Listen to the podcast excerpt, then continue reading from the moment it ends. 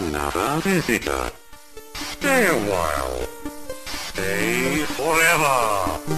Ein Podcast über alte Spiele von zwei alten Männern. Stay Forever mit Gunnar Lott und Christian Schmidt.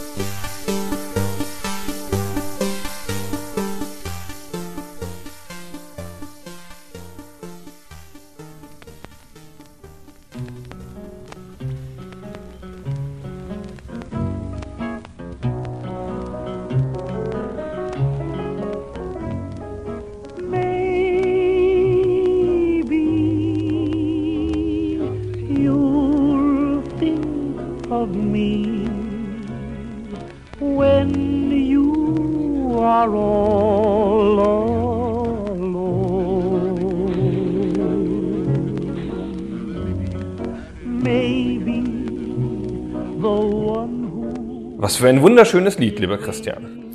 Da hast du recht, lieber Gunnar. Das war aus Fallout und zwar aus Fallout 1 die Titelmelodie, die lief während des Intros Richtig. und illustriert eine ziemlich fiese Szene, nämlich so Kriegsszenen und dann eine ganz besonders gemeine Szene, die mich damals sehr geschockt hat, wo nämlich ein Soldat in einer Power Armor, also einer großen, schweren Space Marine-artigen Rüstung, jemanden in den Kopf schießt und der liegt dann auf dem Boden und der rechte Fuß zuckt noch so. Und dann schießt er nochmal und dann winkt er in die Kamera. Und das fand ich so fies. Guck, das habe ich damals nicht gesehen, als ich Fallout gespielt habe, aber warum, darauf kommen wir dann nachher noch. Aber tatsächlich ist mit dieser kurzen Szene der Ton für das Spiel schon sehr gut gesetzt. Und das, was man da sieht in diesem Intro, wenn man das Spiel das erste Mal startet, ist so eine Schwarz-Weiß-Aufnahme für Verflackernder, wie wenn man das in einem schlechten Kinofilm oder einer alten Fernsehsendung sehen würde. Und tatsächlich ist es auch eine Fernsehsendung, wie man dann eine Minute oder ein paar Sekunden später merkt, denn die Kamera fährt dann langsam raus zu diesem Song, den wir vorhin gehört haben, zu diesem sehr getragenen, eleganten Lied.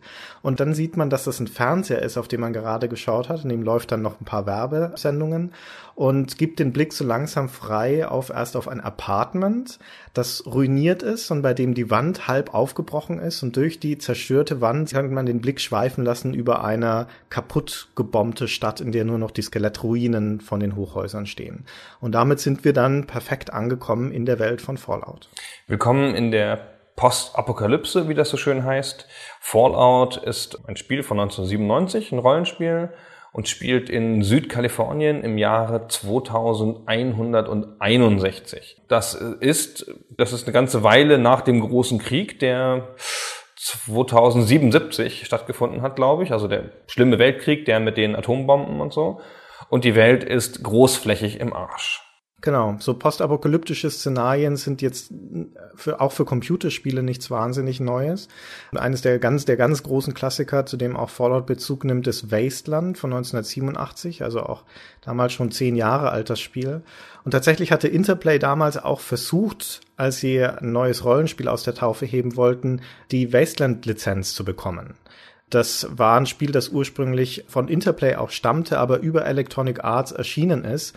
Und deswegen hatte Electronic Arts die Rechte an dem Spiel. Die haben dann auch ohne Interplay einen Nachfolger rausgebracht, 1990 Fountain of Dreams, das sich keiner mehr erinnert, weil es so schlecht war. Und Wasteland, wie gesagt, war aber ein sensationelles Spiel damals und also auch ein ganz großer Klassiker. Und Interplay hätte das gerne wieder verwendet, diese Lizenz, um ein neues Wasteland zu machen. Aber Electronic Arts sagte, nö, wir brauchen die Lizenz vielleicht nochmal für irgendwas anderes. Sie haben, wie wir wissen, nie wieder was damit gemacht.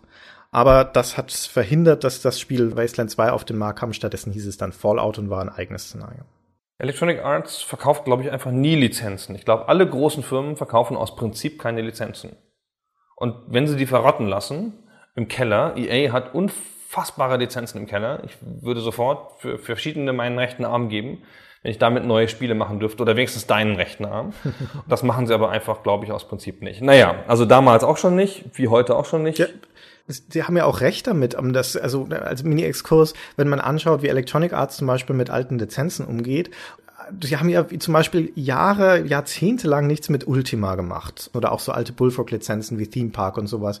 Nichts damit gemacht. Und dann kamen auf einmal neue Plattformen wie die Mobile-Spieler, das iPad oder Browser-Spieler. Und dann auf einmal waren diese Lizenzen, die zu dem Zeitpunkt jetzt nicht mehr so der großen weltweiten Mainstream-Blockbuster waren, auf einmal wieder interessant, um zum Beispiel dieses Lord of Ultima zu machen als Browserspiel oder aus Theme Park so ein Free-to-Play-Spielchen fürs iPad zu machen. Oh, aber das ist doch Leichenfledderei. Ja, natürlich, das ist Leichenfledderei, aber aus Perspektive der Firma hat sich bestimmt irgendein Manager auf die Schulter geklopft und gesagt, hey, clever, dass wir das nicht verkauft haben. Jetzt können wir was damit machen. Nee, das glaube ich nicht.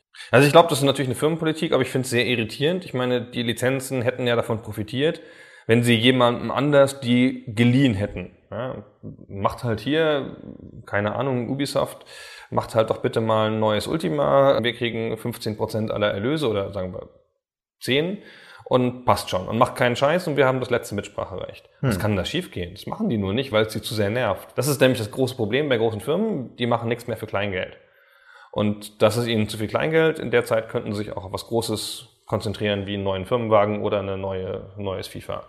Möglich. Vielleicht hat aber auch einfach keine Firma Interesse daran, mit den Marken was zu machen, wenn sie wertlos sind. Glaube ich nicht, aber wurscht. Naja, ich meine, Wasteland ist ja auch insofern ein gutes Beispiel, weil das ja jetzt Wasteland 2 über Kickstarter finanziert wird. Also offensichtlich muss Electronic Arts die Lizenz ja dann doch wieder abgegeben haben, weil InXile das jetzt machen kann. Aber ich kenne kenn die Hintergründe nicht, keine Ahnung, vielleicht ist sie auch einfach ausgelaufen.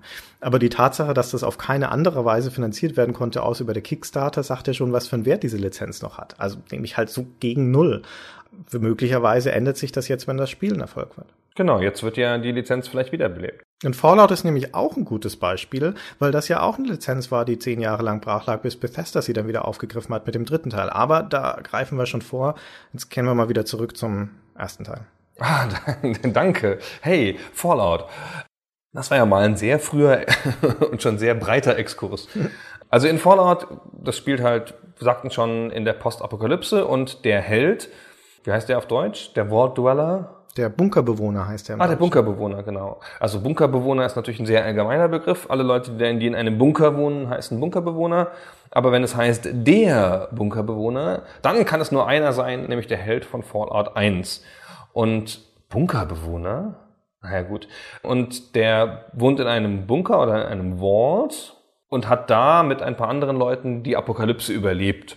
Ward 13, also Ward 13 oder Bunker 13 waren dann wahrscheinlich. Hm. Die Leute leben da total abgeschottet in ihrer relativen unterirdischen Idylle. Das Spiel hat ja so Anklänge an die Science Fiction der 50er. Vieles ist so, wie man sich in den 50ern die Zukunft vorgestellt hat und auch der ganze Stil von so eingespielten Propagandavideos und so, das ist halt angelehnt an so amerikanische Propagandavideos der 50er Jahre. Da gab es ja auch noch sowas wie hey, wenn der Atomkrieg kommt, dann halten Sie beide Hände über den Kopf und legen sich auf den Boden. sowas gab es ja da wirklich und diesen, diesen unfreiwilligen oder freiwilligen Humor dann dieser Zeit nimmt halt Fallout 1 auf und strickt da ein ganzes Design drumrum, also eine ganze Welt von Anklängen, von Witzen, von, von einem Grafikdesign, das daran an, angelehnt ist. Und das baut das alles auf dieser 50er Jahre Science Fiction auf sozusagen. Und das ist halt in, in relativer Reinheit erhalten in World 13. Was ein, ein sehr cleverer Schachzug ist, wie ich finde, weil diese postapokalyptischen Szenarien sind ja in der Regel einfach von unserer Gegenwartsrealität oder in der Zukunft gedachten Realität irgendwann abgespaltet. Da fällt halt die Atombombe oder ist irgendeine große Naturkatastrophe oder sowas und dann fängt die Zivilisation wieder von vorne an. Aber Fallout zieht das einfach ein bisschen nach vorne und sagt, okay, die Zeitlinie in unserer Fantasieuniversum splittet sich von unserer Realität schon in den 50er Jahren ab. Und obwohl das in der sozusagen in der fernen Zukunft spielt, also sagt es schon, dass im Jahr 2161 ist die Technologie in Teilen stehen geblieben in den 50er Jahren. Zum Beispiel gibt es keine Digitalisierung in der Welt von Fallout. Also sowas wie, wie Mikroprozessoren oder sowas gibt es da nicht. Die ganzen Computertechnologie, so hochentwickelt sie auch sein mag. Und das sind ja auch Supercomputer und künstliche Intelligenz und sowas, die da eine Rolle spielen. Aber das ist dann alles noch dieses Röhrenartige und Tickerbänder und sowas. Also noch dieses sehr mechanische, das dahinter steckt. Und es gibt keine Miniaturisierung, außer auf dem einen entscheidenden Feld, das so die ganze Welt trägt energetisch, nämlich die Atomenergie. Da hast du dann halt auch Autos, die selbstverständlich mit so einer kleinen Atomenergiezelle als Energiespeicher fahren. Und das ist total konsequent, weil das passt ja so zu diesem 50er-Szenario, weil die 50er sind ja nur ganz knapp nach dem Zweiten Weltkrieg. Und da gab es einerseits diese nukleare Paranoia, dass der Atomkrieg jetzt bald passiert. Man hat ja damals dann gedacht, und es kann jetzt ja morgen passieren quasi. Wir haben die Bombe und die Russen fangen ja an, eine zu bauen und so. Also es gab halt eine relativ reale Angst vor dem Atomkrieg, die es übrigens ja bis in die 80er Jahre hinein gab. Kannst du dich vielleicht nicht mehr daran erinnern, aber Jugend in, den 80ern hat bedeutet, also wenn du da schon 16, 17 warst, dass du dachtest, die Welt endet bei Gelegenheit. Da gab es mhm. dieses No Future und so. Das war halt bis, bis dahin und das ist dann irgendwann in den 90ern ist das dann weggegangen durch ähm, Rave-Partys, glaube ich, wurde das ersetzt. und in den 50ern war das halt relativ klar noch da, aber halt so runtergespielt. So gleichzeitig gab es nämlich so eine wahnsinnige Nuklear-Atomgläubigkeit und man hat halt da die ersten Atomkraftwerke gebaut, das war ja saubere Energie, hat man gedacht. Man hat sich ja noch nicht Gedanken darüber gemacht, wie das da hinterher entsorgt werden muss. Dann gab es natürlich auch einen, einen festen Glauben dran, dass halt nukleare Sachen später deine Armbanduhr betreiben können und so. Und das war halt gleichzeitig. Und das ist so schön aufgefangen in dem Szenario. Du sagtest das auch vorher schon, weil das, das ist so die Science Fiction der 50er Jahre im Prinzip, also dieser Zukunftsblick der 50er Jahre. Und bei solchen Zukunftsbetrachtungen, gerade aus den 50ern, wenn die das Jahr 2000 zum Beispiel vorhergesagt haben, da, da ändert sich in der Regel immer die Technologie, aber nicht der Stil. Das heißt, die postulieren dann zum Beispiel fliegende Autos, aber die sehen genauso aus wie Autos in den 1950ern, haben also diese breiten Hacks und diese Spoiler dran und solche Geschichten. Wir waren ja beide vor kurzem auf der Quo Vadis, auf diesem Entwicklertreffen in, in Berlin, da hatte Ed Freeze auch einen Vortrag gehalten. Das ist der Mann, der die Spieledivision von Microsoft lange Zeit geführt hat, also zu Zeiten von Age of Empires und sowas. Und da ging es auch so um die Vorhersagbarkeit von Zukunft. Und er hat lauter so Postkarten gezeigt um die Jahrhundertwende vom 19. aufs 20. Jahrhundert, wo das Jahr 2000 vorher gesagt wurde. Und da hast du dann halt so persönliche Fluggeräte, wo der Postbote mit so einem kleinen Flugzeug kommt und so. Und dann sagte der, der Ed Freeze auch suffisant, ja, aber wenn man sich die gut anschaut, diese Postkarten, die haben alle die gleichen Klamotten an wie die Leute um die Jahrhundertwende. Also offensichtlich ändert sich der Kleidungsstil bis ins Jahr 2000 nicht.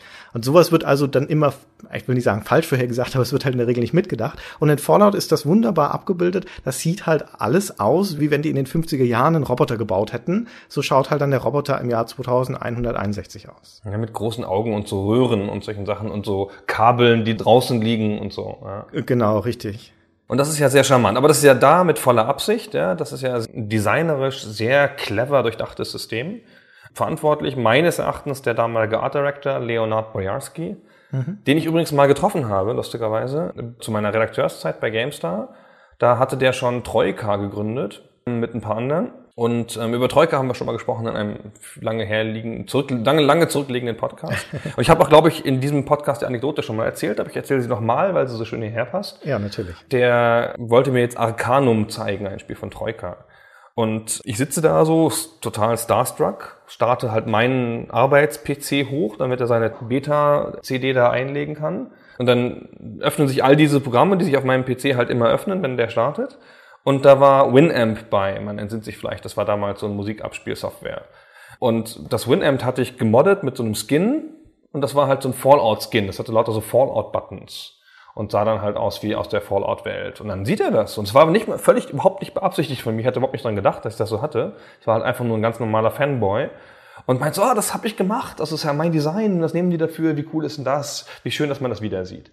Und dann hatten wir so diesen angenehmen, warmen Moment so mit, miteinander, so, und der Fan und der Designer. Und dann haben wir uns Arcanum angeguckt und das war leider schauderhaft. Er hat die ganze Zeit da glücklich drüber erzählt und ich habe da die ganze Zeit gesessen und gedacht, ach, mein, mein Held, und jetzt zeigt er mir dieses scheußliche Spiel. Naja, gut, okay. Ich will es jetzt nicht zu lang machen. Ich könnte das noch stundenlang erzählen, aber das habe ich ja schon mal erzählt. Hatte ich nicht auch mal Bernd Lehahn in der Redaktion besucht? Ach, hör mal auf jetzt. okay. Na gut. Ja, von dem Leonard Bojarski stammt auch das Design von dem Vault Boy, also dieser sehr bekannten Figur von diesem Zeichenmännchen, das so ein bisschen, wir uns Deutsche erinnert vielleicht so ein bisschen an das HB-Männchen, aber das ist ja, ist das nicht auch Gar eine nicht. ähnliche Zeit? Null. Äh, Ja, es ist eine ähnliche Zeit, aber null Ähnlichkeit, finde ich. Aber gut. Naja, aber der Gedanke ist der gleiche, dass Das du ist so ein Erklärmännchen, ja. Genau. genau, und so ein Erklärmännchen, genau, und so eine symbolische Figur für ein Produkt, denn dieser Vault Boy ist ja die Symbolfigur für die Firma Vaultec, die wiederum diese ganzen Bunker gebaut hat in Fallout. Und diese ganzen Bunker wurden gebaut, um das noch schnell zu umreißen in diesem Kanon des Spiels, für den bevorstehenden Krieg gegen China. Denn in diesem Jahr 2077, also als der Atomkrieg losbricht, da ist, sind die Erdölvorräte der Erde erschöpft. Dass die Ressourcen endlich sind, ist ja spätestens seit dem Club of Rome Ding, wie hieß das nochmal? Die Grenzen des Wachstums? Ja, die ganzen des Genau, ist das ja in den, in den Köpfen der Leute drin. Auf jeden Fall sind also die Erdölvorräte erschöpft und darüber sind so die Spannungen auf der Welt schon angestiegen und die beiden großen Pole zu dieser Zeit sind nicht mehr die UdSSR, sondern das ist China, aber trotzdem noch als kommunistischer Block. Also auch das, diese 50er Jahre radikale Angst vor dem Sozialismus und dem Kommunismus in den USA spiegelt sich also auch in dieser Zukunft wieder. Das hat sich weitergetragen bis ins Jahr 2077 und führt dann also letztendlich zum großen Krieg zwischen China und den USA. Und dieser große Krieg dauert genau zwei Stunden. Da drücken nämlich überall auf der Welt die Leute auf ihre Knöpfe, dann fliegen die Atomraketen und dann ist die Erde weitgehend ausgelöscht. China zum Beispiel ist in der Welt von Fallout komplett ausgelöscht, also spielt da überhaupt keine Rolle mehr. Und in den USA leben nur noch deswegen Menschen, weil die in diesen Bunkern untergekommen sind. Also immer so Grüppchen von 500 bis 1000 Leuten in einem von diesen Bunkern. Und in dem Jahr 2161 passiert dann in diesem Bunker 13, den du vorhin schon erwähnt hast, ein Unglück, das die Geschichte von Fallout ins Rollen bringt. Wie hübsch du immer China sagst, anstatt China, wie es richtig heißt. Details. Man merkt ja, dass du aus Bayern kommst. Und würdest auch Chiemsee sagen, oder? Ja, der heißt auch so. Ja, gut. Er heißt Der ja heißt auch so. nicht Genau, Chiemsee. Der liegt ja in Bayern. Heißt ja in Bayern. Komischerweise schreiben sie es nicht mit K, sondern mit Ch. Egal. Und dann passiert nämlich ein Unglück in Vault 13 und zwar geht der Wasserchip kaputt. Ah, du bist da. Gut. Wir haben ein Problem. Ein großes. Der Steuerchip unserer Trinkwasseranlage hat den Geist aufgegeben. Wir können ihn nicht reparieren und die Anlage lässt sich nicht durch Notsysteme steuern. Kurz gesagt, wir haben bald kein Trinkwasser mehr. Kein Wasser, keine Vault. Und dann wird halt der Vault Dweller ausgeschickt in diese feindliche Umgebung, die er noch nie gesehen hat und von der er gar nicht weiß, wie die aussieht. Und muss dann halt irgendwie gucken, dass er einen neuen Wasserchip besorgt. Und das ist ganz schön fies, so als Ausgangssituation. Kann man sich ganz gut reinversetzen, finde ich. So, der muss dann halt da raus und weiß nicht, was da ist. Und er weiß dann nicht, wie er das anstellen soll und so. Und er hat noch ein Zeitlimit, nämlich, ich glaube sogar nur, keine Ahnung, 150 Tage oder sowas. Dann ist das mit dem Wasser vorbei und dann sterben die halt, die Leute im Vault oder der Vault muss aufgegeben werden. Und dann gehst du halt da raus und dann folgen die langweiligsten fünf Minuten Spielanfang, die ich fast je erlebt habe. Stimmt. Weil dann, also nochmal jetzt mal zu den Grundlagen, das ist halt ein 2D-Spiel. Du siehst alles immer in so einer Draufsicht und zwar in so einer leicht schrägen Perspektive. Also der Charakter läuft immer so leicht schräg, der kann nicht so gerade nach oben laufen, sondern läuft halt leicht schräg, so der Perspektive der Gebäude folgend. Und du siehst immer nur so Ausschnitte und also du kannst nicht durch Wände, du, du kannst durch Wände gucken, wenn der Charakter genau dahinter steht. Ansonsten ist das alles, verschwindet der Charakter sozusagen dahinter. Und das ist ein rundenbasiertes System mit sogenannten Aktionspunkten. Wenn halt ein Kampf beginnt, dann pausiert das ganze Spiel sozusagen, sonst kannst du halt frei rumlaufen in Echtzeit, aber wenn ein Kampf beginnt, pausiert das Spiel und dann kannst du deine Aktionspunkte ausgeben für logischerweise Aktionen, deswegen heißen sie so. Ein Schuss sind, was weiß ich, drei Punkte und Laufen ist ein Punkt oder sonst irgendwas. Genau, und dann kommst du halt raus und möchtest jetzt dieses System einsetzen, um Leute zu töten und dann hast du erstmal am Anfang Skorpione, nee, Ratten, Skorpione. Das sind Ratten. Ratten am Anfang, ne? Genau. Und dann kämpfst du da gegen Ratten. Ja, das ist dieser typische Rollenspielanfang, dass du halt erstmal, und die haben das tatsächlich auch als Tutorial gedacht, dass du gleich mal eingeführt wirst in die Art und Weise, wie das Kampfsystem funktioniert, indem du gegen Ratten kämpfst. Nicht gegen zwei oder drei, gegen, sondern irgendwie ein Dutzend oder zwei Dutzend in so einem Höhlensystem, wo auch alles grau auf grau aussieht. Also es ist natürlich logisch, dass wenn diese Bunkertür sich öffnet, dass du dann da nicht im Freien stehst, obwohl in Fallout 3 haben sie es dann so gemacht. Aber in, in Fallout, das ist ja ein unterirdischer Bunker, den die in einen Berg reingebaut haben, da musst du halt erstmal durch so eine Art Höhle bis nach draußen gehen und da leben dann Ratten drin. Aber zumindest ist das schon der erste Eindruck davon, dass in dieser Welt möglicherweise nicht alles so ist, wie es vor dem Krieg war, denn diese Ratten gehen dir so ungefähr, die haben so Stiefelschaftgröße, reichen dir also so halb das Bein hoch und sind auch ganz schön bissig. Und da merkt man schon, die Tiere, also zumindest diese Ratten, sind offensichtlich ein bisschen größer geworden. Und das sind, um das vorwegzunehmen, auch nicht die einzigen Sachen, die ein bisschen größer und ein bisschen aggressiver geworden sind in dieser sehr verstrahlten Welt. Genau, das ist nämlich eine verstrahlte Welt und es haben ja schon noch Leute draußen überlebt. Ich glaube, es sind nicht alles Bunkerbewohner gewesen. Also die Bunkerbewohner sitzen halt alle in ihren Bunkern. Es gibt mehrere. Viele davon. Mindestens 13, ja, offenkundig. Nee, mindestens 15, ja. Ja. Mindestens 100. Echt 100 sogar? Mindestens 101. Ich glaube, es gibt insgesamt 122 nach der jetzigen Zählung. Aber der in Fallout 3 ist der Bunker 101. Also muss es mindestens 101 geben. Ah, okay. Genau, also es gibt halt eine Menge Bunker. Also du weißt ja erstmal, dass es mindestens 13 gibt, weil du bist ja in Nummer 13.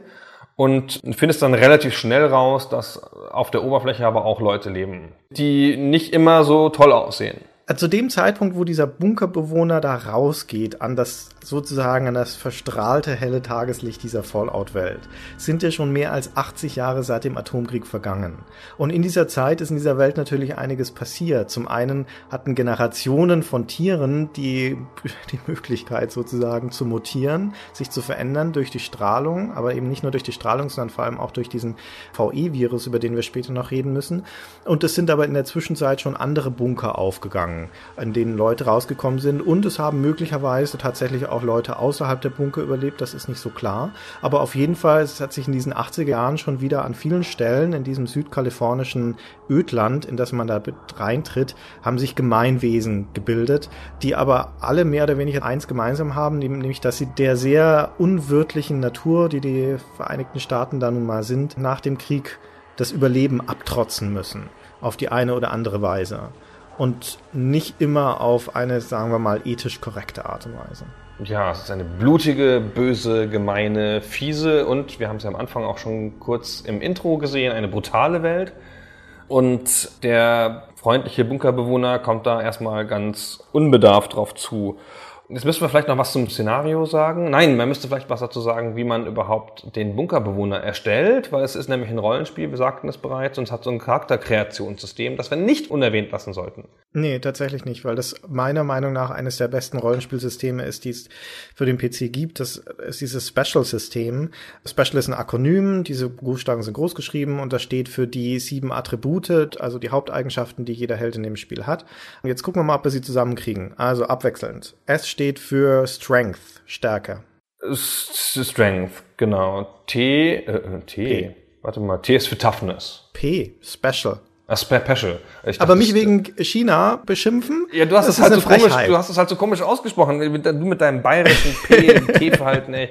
Also das Special-System. Das P ist Perception. Das Perception, genau. E steht für Endurance, also Ausdauer.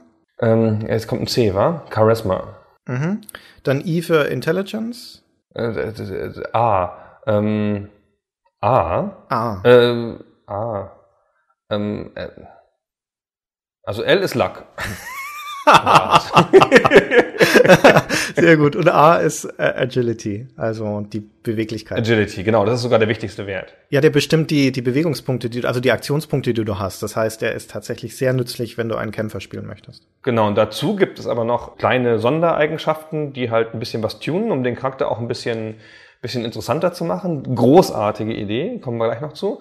Und es gibt Fähigkeiten, die man leveln kann sozusagen. Also das eine sind die Werte, Intelligenz und so, wie in den meisten Rollenspielen. Und dann gibt es halt von vornherein Fähigkeiten.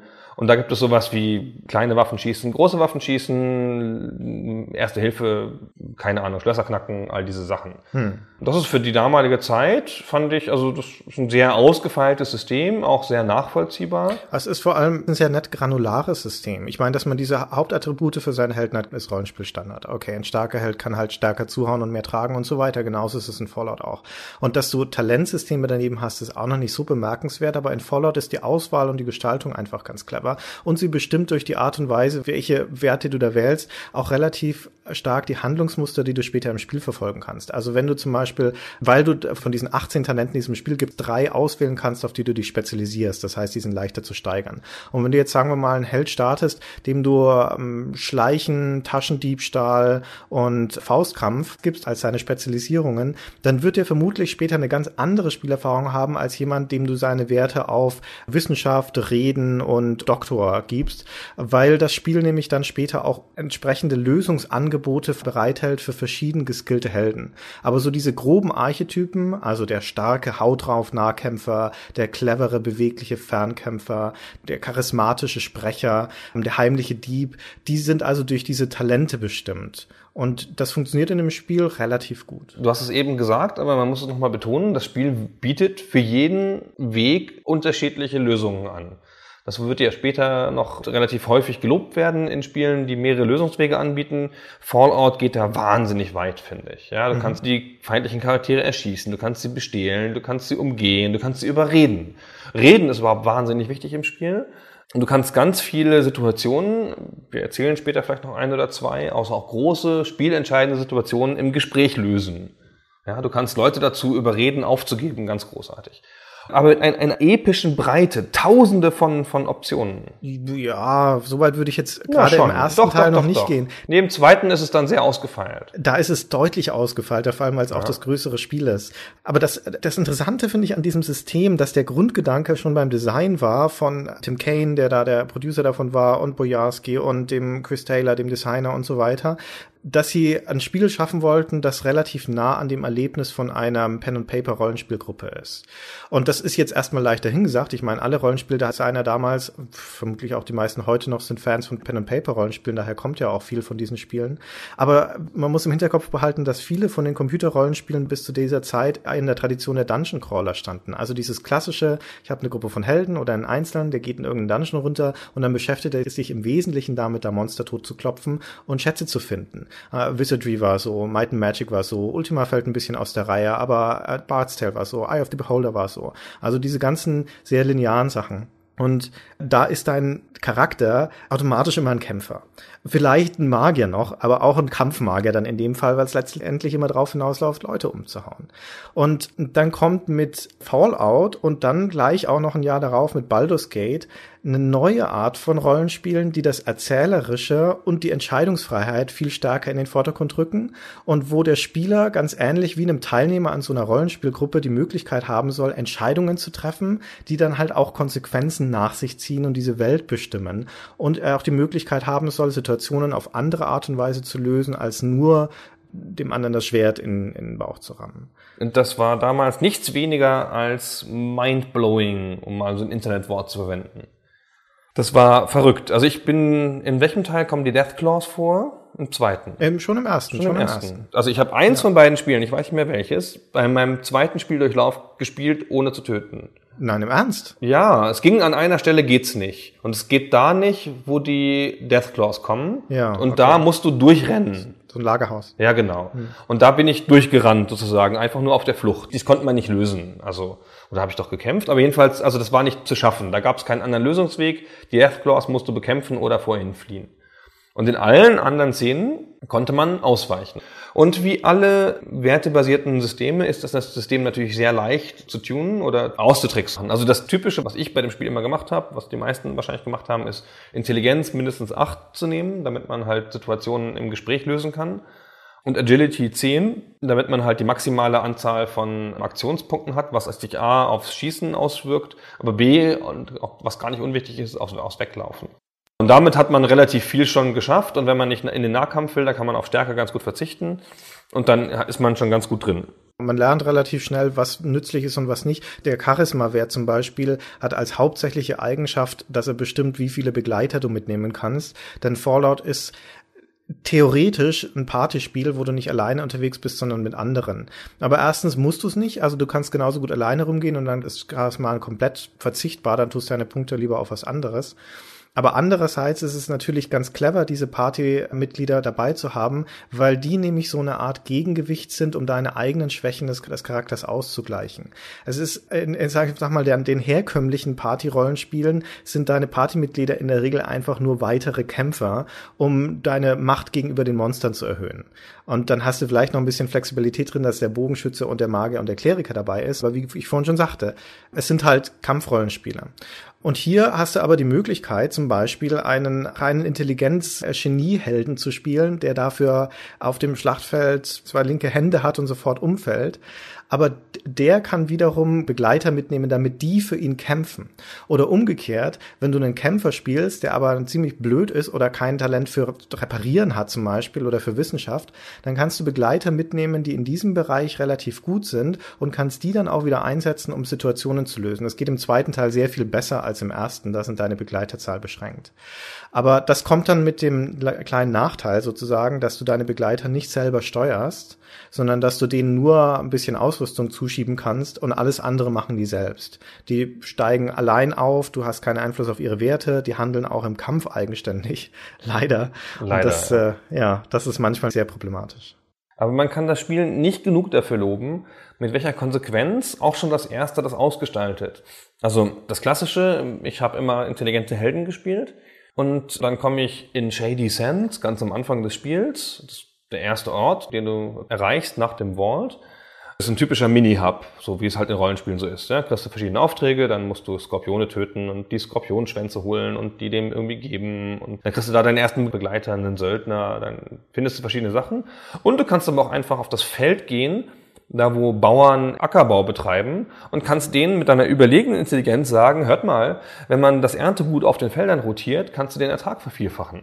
Und da kommst du dir natürlich wahnsinnig clever vor. Wenn du aber als Charakter mit Intelligenz 2 durch die Welt läufst und kommst nach Shady Sands, dann hast du am Anfang ein ganz surreales Gespräch, wo dann jemand sagt, hey, was machst denn du hier? Und du so, "Mpf, weiß nicht. Und der so, ah, ah, du bist einer von diesen speziellen Menschen. Also, ich erkläre es nochmal langsam. Oder die großartige Szene übrigens, wenn man einen doofen Helden spielt, ist, wenn du den Wasserchip hast. Du hast sicher keinen doofen Helden gespielt, oder? Äh, doch, aber nicht lang.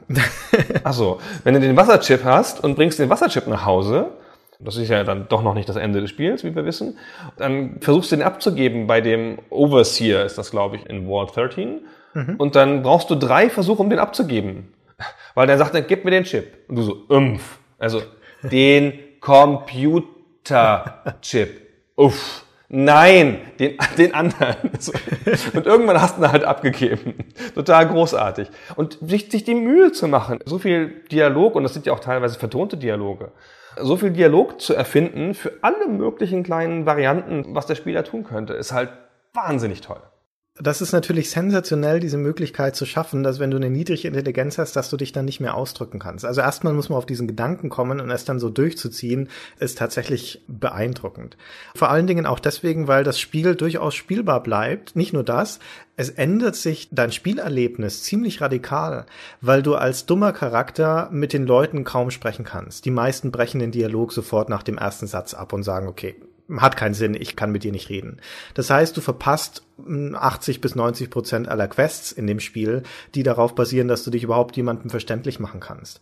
Und dementsprechend wird das Spiel dann sehr, sehr viel schneller und stringenter, weil du nicht mehr in jeder Stadt erst die Leute abklappern musst und nach Quests suchen, das ist eh wurscht, sondern es ist ein reines Kampfspiel dann. Du läufst halt durch, hast immer noch diese Suche nach besserer Ausrüstung und sowas, also ein bisschen Handeln etc. ist noch mit drin, aber ansonsten gehst du halt im Wesentlichen von Ort zu Ort und haust da alles um, was sich dir in den Weg stellt. Ja, wie das halt einem doofen Charakter sehr angemessen ist. Ich glaube, das ist ein bisschen dummfeindlich, das Spiel. ich, ja, ich weiß nicht, ich habe es als, als dummer Charakter, wie gesagt, nicht weitergespielt, weil es mir dann doch ein bisschen zu stumpf wurde. Und der Reiz an dem Spiel steckt ja nun in den kleinen Geschichtchen und in den Quests, die es erzählt. Die Hauptgeschichte um diesen Wasserchip, und das ist ja nur der Anfang der Geschichte, denn wie du schon sagtest, wenn man den zurückbringt, dann äh, hoffentlich vor Ablauf der 150 Tage, dann wird man gleich wieder rausgeschickt vor dem Overseer, weil sich inzwischen rausgestellt hat, dass es eine viel größere Bedrohung nicht nur für den Wall 13 gibt, sondern für das gesamte Ödland dort in der Gegend. Und das ist, sollen wir das spoilern? Ja, oder? Hat eh jeder gespielt. Ja, ja, das müssen wir spoilern, das sind die Mutanten. Genau, das sind die Supermutanten, die von einem Anführer namens der Meister gezüchtet werden und die drohen, alle Ansiedlungen in diesem Gebiet zu überrennen. Ich würde gern noch ganz kurz verweilen, ehe wir in die Tiefe der Handlung kommen, auf den Begleitern, Ja. von denen du schon gesagt hast, dass die natürlich nicht so wahnsinnig ausgefeilt sind. Aber es gibt einen Hund. Und ich finde, Hunde als Begleiter gibt es nicht so oft in Spielen. Und das ist ja wohl total super. ist ja wohl das Allerlogischste in so einem Spiel, einen Hund dabei zu haben. und bei einem Hund macht es ja auch nichts, wenn der so ein bisschen doof ist und du dich mit dem nicht unterhalten kannst oder so, weil es ist halt ein Hund. Ja, wenn da das jemand stimmt. dir dumm kommt, dann beißt er den halt. Und das ist ja wohl sehr angenehm. Wenn man sich auch später entsinnt, ich habe mal dann irgendwie, als dann Fable 2 oder 3 kam, wo es dann auch einen Hund gab, habe ich mal einen viertelstündigen Vortrag darüber gehört von Molyneux, warum Hunde so super sind in Spielen und wie das dann die Bindung des Spielers an das Spiel erhöht und so. Und ich musste die ganze Zeit an Dogmeat denken aus Fallout 1, den ich so sehr geliebt hatte. Hm. Und das ist aber, glaube ich, ein Anklang. Also ich habe dann hinterher gedacht, wo kommt denn dieser Hund her? Ist das einfach eine coole Idee? Und es ist aber, glaube ich, ein Anklang an die Vorbilder, weil postapokalyptische Szenarien gibt es ja tatsächlich nicht so viele. Also eine Reihe von postapokalyptischen Szenarien bezieht sich aufeinander der Typ in Mad Max, heißt ja auch Max in dem Film, hat ja auch einen Hund. Da gibt's dieses ikonische Bild von Mel Gibson in diesem Mad Max Aussehen mit dieser Lederjacke und dem Hund. Und das findet sich relativ nahe in, in, in Fallout wieder. Hm. Und dann, um nochmal kurz zurückzugehen, für Leute, die ein bisschen Interesse an Literatur haben, einer meiner Lieblingsschriftsteller in Sachen Science Fiction ist Harlan Ellison, großartiger Schriftsteller. Der hat auch dann viele von meinen anderen Lieblingsschriftstellern entdeckt aber das ist eine andere Geschichte. Der hat 1969 eine Serie von, von Novellas oder Geschichten begonnen, die man unter dem Namen A Boy and His Dog kennt. Und das sind tatsächlich so postapokalyptische Geschichten, die das alles schon enthalten, also die großen Elemente schon enthalten, die dann hinterher in Mad Max und hinterher auch noch in Fallout vorkommen. Also da gibt es dann erstmal schon mal den Jungen und den Hund und es gibt Untergrund-Walls, in denen Leute leben, obwohl der Junge da nicht herkommt. Also es ist alles nach dem, spielt nach dem Atomkrieg. Und zwar interessanterweise nach dem vierten Weltkrieg. Der dritte Weltkrieg kommt zuerst, der ist irgendwie in den 2000ern und so, und der wird noch mit konventionellen Waffen geführt. Und danach kommt dann der vierte Weltkrieg, der dann halt mit Atomwaffen geführt wird. Und dann ist alles im Arsch. So wie du es auch für Fallout beschrieben hast. Und dann gibt es auch Mutanten und das Wasteland und all diese Sachen. Das kommt alles in A Boy and His Dog vor. Das Szenario ist aber natürlich, es ist noch viel abgefahrener irgendwie, weil der Junge ist irgendwie so ein Typ, der im Wesentlichen nur essen und vögeln will. Ja, das ist ja kein Wunder, dass dir das gefällt. Und äh, Frauen gibt es da nicht mehr, die sind alle gestorben, zu Hause der, bei der Bombardierung der Städte und es leben nur noch Männer, weil die in den Armeen waren und dann besser geschützt waren vom Atomkrieg. Und der Hund ist so ein telepathischer Hund, der sich nur mit dem Boy verständigen kann hm. und der dem immer sagt, wo Frauen zu finden sind und dafür gefüttert wird mit Popcorn. Oder so. Aber jedenfalls, also das ist sozusagen auch offiziell, glaube ich, das Vorbild für Mad Max und dann wieder Fallout. Und wie gesagt, ich glaube, daher kommt auch die Tatsache, dass man in Fallout unbedingt einen Hund haben muss. Ah, diese postapokalyptischen Szenarien sind sich meine Einschätzung nach alle relativ ähnlich, aber ich bin da nicht so wahnsinnig bewandert. Für mich sind ja auch die meisten Fantasy-Szenarien ähnlich. Das ist halt alles Herr der Ringe plus minus X. Und äh, wir hatten es vorhin schon in Fallout, es ist, es ist dieser 50er-Jahre-Stil, der halt so das herausstehende Element ist. Aber für mich persönlich das Faszinierende an postapokalyptischen Szenarien, ich mag sie sehr gerne, finde es schade, dass es so wenige Spiele damit gibt, ist dieser Grundgedanke, dass durch die Apokalypse die Zivilisation mehr oder weniger zerstört wird und damit in den Status von einer untergegangenen Zivilisation geschoben wird. Das heißt, mit all den Artefakten und dem verloren gegangenen Wissen und der verloren gegangenen Technologie, die damit zusammenhängt. Und dass die Überlebenden, also die Bewohner dieser postapokalyptischen Welt, dann also in einem in der Umgebung leben, in denen sie auf Schritt und Tritt auf Überreste dieser untergegangenen Zivilisation stoßen, auf die sie sich einen Reim machen müssen. Und der Zuschauer in der Regel hat dann einen Wissensvorsprung, der in der Regel noch weiß, was das ist. Und dieses Fragmentarische in dieser Welt, also wo du das alte Wissen versuchst wieder zu entdecken, wo du versuchst, die alte, oft sehr, sehr mächtige Technologie zu entdecken, weil wir reden da auch in Fallout von Leuten, die oft auf Stammesniveau sich befinden, auf so niedrigem agrikulturellen Status und halt einfach um ihr Überleben kämpfen. Und das dann so kontrastiert ist aber mit unterirdischen Bunkern und Militärstationen und Geheimbasen, die vollgestopft sind mit modernster Technologie, die dann was Magisches und Zauberhaftes in dieser Welt haben. Also du fängst ja an und begegnest den ersten Leuten und denen musst du ja, wie ich das eben sagte, schon die, noch die Vierfelderwirtschaft beibringen. Und dann hinterher gibt's halt auch Laserwaffen und, und Roboter und alles Mögliche in dieser Art. Und das Spiel macht das halt auch wieder vom Designstandpunkt her sehr, sehr schön, dass es dir immer diese Artefakte aus der alten Welt, die du ja kennst als Spieler, vorsetzt und das natürlich auch nutzt für so Popkulturreferenzen.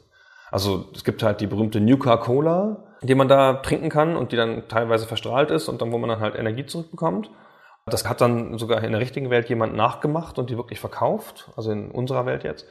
Und man bezahlt in der Welt mit Kronkorken, mit Bottle Caps. Und das ist ja wohl total toll. Ja, das also, ist ein sehr, sehr Was für eine schöne, schöne kleine Idee. Die wirken auch so münzartig, die Bottle Caps, und die sind halt in unserer Welt gerade genau nichts wert. Und da ist es halt dann die Währung. Ich hatte bei Fallout das erste Mal in einem Spiel, und ich war damals, als ich das 97 gespielt hatte, schon seit langer Zeit ein Spieler, aber ich hatte das erste Mal das Gefühl, da eine Welt zu betreten, in der diese wir nennen das die Lore, also die Hintergrundgeschichte dieses Universums drinsteckt und relevant ist.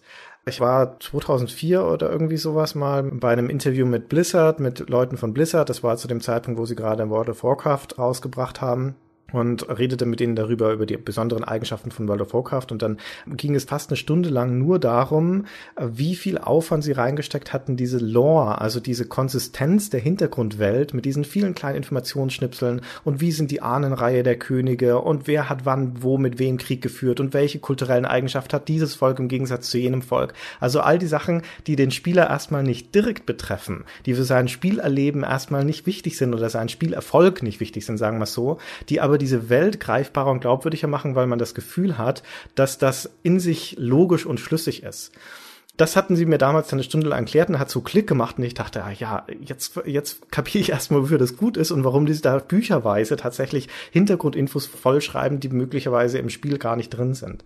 Und wie gesagt, bei Fallout hatte ich damals schon den, den ersten Anklang von diesem Gefühl, dass da eine wirklich große Geschichte dahinter steckt und man nur fragmentarisch hier und dort irgendwas davon erfährt und sich das zusammenpuzzelt. Denn das, was wir vorhin alles schon so als schon erzählt haben von diesem großen Atomkrieg gegen China 2077 und so weiter, das war weiß man nicht, wenn man das Spiel das erste Mal anmacht. Das steht auch im Handbuch nicht drin.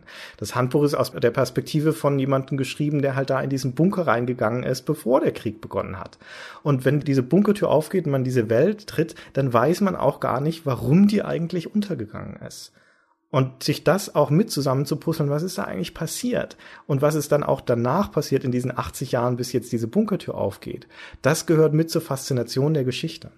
Das ist natürlich aber eine klassische Faszination von Rollenspielen. Das ist ja ihre große Stärke, dass sie halt nicht dieses lineare Geschichtenerzählen machen, wie es Ego-Shooter tun heutzutage oder früher Adventures getan haben vielleicht, sondern dass das halt das sogenannte Vast Narrative ist, wo du dir die Geschichte ganz stark über das Finden in der Welt erschließt. Ja, du mhm. findest eine Ruine und ein, in der Ruine eine Waffe und dann siehst du, dass da war eine Schlacht und die Waffe bedeutet was und dann erzählt dir jemand was, was darüber und so. Und das war ja auch ganz stark in den Spielen von Bethesda. Immer deswegen war es hinterher so ein, so ein Match made in heaven, finde ich als ausgerechnet Bethesda gesagt hat, wir machen jetzt ein Fallout-Spiel. Also die, die Meister des Vast Narrative, wie ich fand. Und dann halt Fallout, dass das halt so wunder, wunder, wunderschön diese Schnipsel in der Welt verstreut hat, dass man sie finden konnte. Und dann haben sie das ja auch sehr gut gemacht in Teil 3. Teil 3 übrigens begann mit einem anderen Lied, also einem sehr an das Intro von dem von Teil 1 angelehnten Vorspann. Und das Lied war I don't want to set the world on fire. Ironisch. I just want to light a flame in your heart oder ignite a flame in your heart. Und das war übrigens das Lied, das man schon für Teil 1 haben wollte, aber dann aus Copyright-Gründen nicht gekriegt hat. Und so hat sich die Geschichte gedreht und das war dann hinterher, hat das dann Bethesda für Fallout 3 immerhin gekriegt. Das ist von derselben Band wie das, was wir eben angespielt gehört haben. So Copyright-mäßig stand das Spiel unter keinem guten Stern. Wir hatten vorhin schon gesagt, Wasteland wollten sie eigentlich haben als Lizenz, haben sie nicht bekommen. Aber sie haben ja noch eine Lizenz nicht bekommen, denn dieses Special-System, das wir schon so ausführlich skizziert haben, war eigentlich nur eine Notlösung. Eigentlich hieß das Spiel mit seiner Entwicklung am Anfang GURPS Fallout. Und dazu kannst du sicher mehr sagen, weil du ein alter Rollenspieler bist. GURPS ist ein bisschen eine Kopfgeburt von Steve Jackson, der ansonsten sich ja unsterbliche Verdienste erworben hat. GURPS heißt Generic Universal Role Playing System und steht für so eine Art universelles Rollenspielsystem, das Szenario unabhängig ist. Also man weiß ja, Dungeons and Dragons, das trägt ja das Szenario schon im Namen. Und dann gibt es, keine Ahnung, das Cthulhu-Rollenspiel und ein Traveler, ein Science-Fiction-Rollenspiel. Und die bringen alle ihre eigenen Systeme mit, die auf dieses Szenario angepasst sind. Mhm. Also Traveler hat natürlich ein System, wo man mit Laserwaffen schießen kann und das D&D-System sieht vor, dass man Kettenrüstung tragen kann. Also ne, und, und Magie logischerweise. Und das Traveler-System sieht dann logischerweise keine Magie vor. Das GURPS war halt dafür da, ein universelles System zu schaffen, in dem sozusagen alle Fähigkeiten, die jemand haben kann, ein Charakter, mit Punkten bewertet werden, ob das jetzt eine Magiefähigkeit ist oder eine militärische Grundausbildung oder keine Ahnung, äh, die sportliche Fähigkeit, 100 Meter in 10 Sekunden zu laufen. Es wurde alles mit Punkten bewertet und dann gab es so einen Gesamtwert des Charakters, den das gab. Und dann hast du halt gesagt, das ist ein Abenteuer für einen, keine Ahnung, 100-Punkte-Charakter und dann konntest du das so aussuchen. Das hat sich nie so richtig durchgesetzt, wie ich finde. Also gab es immer mal wieder, aber dass man sieht halt, dass die Systeme, die halt ein eigenes Szenario mitbrachten, sozusagen die faszinierenderen waren. Und es gab dann zu den GURPS-Spielen, gab es aber ey, Dutzende Pakete mit Szenarien, mit Dinosauriern und Science Fiction und irgendwas.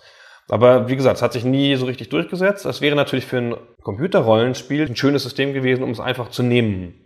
Ja, ungebunden, nicht so ein richtig großes Lizenzsystem, wo du dann tausend Sachen beachten musst, dass die Drachen richtig aussehen, sondern du nimmst halt einfach das, hast gleich die Regelbasis für dein System und machst von da an weiter. Und der Legende nach, ich weiß gar nicht, ob das stimmt oder offiziell ist, hatten sie das bereits lizenziert und Steve Jackson Games hat das zurückgezogen, nachdem sie das Spiel gesehen haben.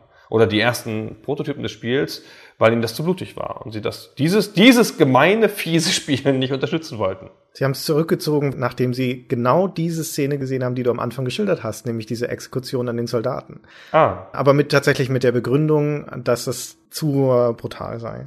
Und dann hat man sich da einvernehmlich wieder getrennt, den Vertrag aufgelöst, aber da war das Spiel schon in fortgeschrittenem Stadium und dementsprechend ist dieses Special-System an GURPS angelehnt, sage ich mal, weil sie es nicht hundertprozentig umgebaut haben. Diese Zweiteilung, also in Attribute und Talente auf der einen, auf der anderen Seite, ist in GURPS genauso. Und was es in Fallout zum Beispiel auch noch gibt, sind die Trades, also persönliche Eigenschaften, die immer einen Vorteil und Nachteil kombinieren. Einer von diesen Traits ist zum Beispiel kleine Gestalt, dann kannst du nicht so viel tragen, bist dafür aber ein bisschen schneller. Oder Nachtblind, glaube ich, ist auch eins, da kannst du halt in der Nacht nicht sehen, dafür am Tagsüber dann ein bisschen besser und so weiter. Und das ist auch was, wenn ich mich nicht ganz täusche, was aus diesem GURPS entlehnt ist, da ist es nämlich genauso drin. Genau, das gibt's da auch. Das ist natürlich ganz toll, weil das macht das Spiel auch nochmal leicht manipulierbarer. Hohe Agility zu haben und Fast Shot, also Schnellschießen, war halt eine super Kombination zum Beispiel. Und es gab schon da, und das muss ja wohl ironisch gewesen sein, es gab schon im ersten Spiel, glaube ich, diese Fähigkeit, wo dann alles blutiger wurde. Ja. War das nicht so? Also du konntest übrigens im Spiel, gab es einen Schalter, den man auf drei Stufen stellen konnte. Also wirklich so ein Schalter im Spiel, so grafisch dargestellt. Auf vier sogar. Drei Stufen, vier Stufen, genau, vier Stufen, wo man dann halt einstellen konnte, wie blutig das Spiel sein soll. Das war schon immer sehr lustig. Ich kenne niemanden, der es nicht sofort nach rechts gedreht hat. Und in der deutschen Version steckte der auf Stufe 2 fest, glaube ich, und konnte nicht mehr bewegt werden oder so. Genau. Das ist nämlich auch der Grund, warum ich diese Exekutionsszene nicht gesehen habe, weil ich die deutsche Version von Fallout gespielt habe und natürlich ist es da indiziert. Da kommt stattdessen dann eine kleine Einblendung für fünf Sekunden oder sowas. Bitte warten, oder halt so ein Testbild, so ein Fernsehtestbild und äh, das blendet erst dann wieder ein, wenn die Werbung beginnt. Das heißt, das sieht man da nicht. Wie auch diese ganzen extremen Todesarten, weil Fallout ein sehr überzeichnet brutales, blutiges Spiel ist. Das heißt, die Leute scheiden da auf sehr dramatische Art und Weise aus der Welt. Das ist äh, in der deutschen Version alles indiziert, wie du schon sagtest. Der Schalter geht nur bis Stufe 2. Und um das kurz zu illustrieren mit einem Audioausschnitt, dass auch in den Soundeffekten, die in Fallout sehr, sehr gut gelungen sind, noch keine Selbstverständlichkeit für Spiele dieser Zeit. In den Credits am Rande bemerkt ist die Audiosektion mit den Sprechern gemeinsam länger als Art, Production, Design und Programming zusammen. Und es gibt wahnsinnig viele Audio-Samples in diesem Spiel für jede Art von Querschläger, Schüssen, Waffen etc. und unter anderem auch für unzählige Todesarten.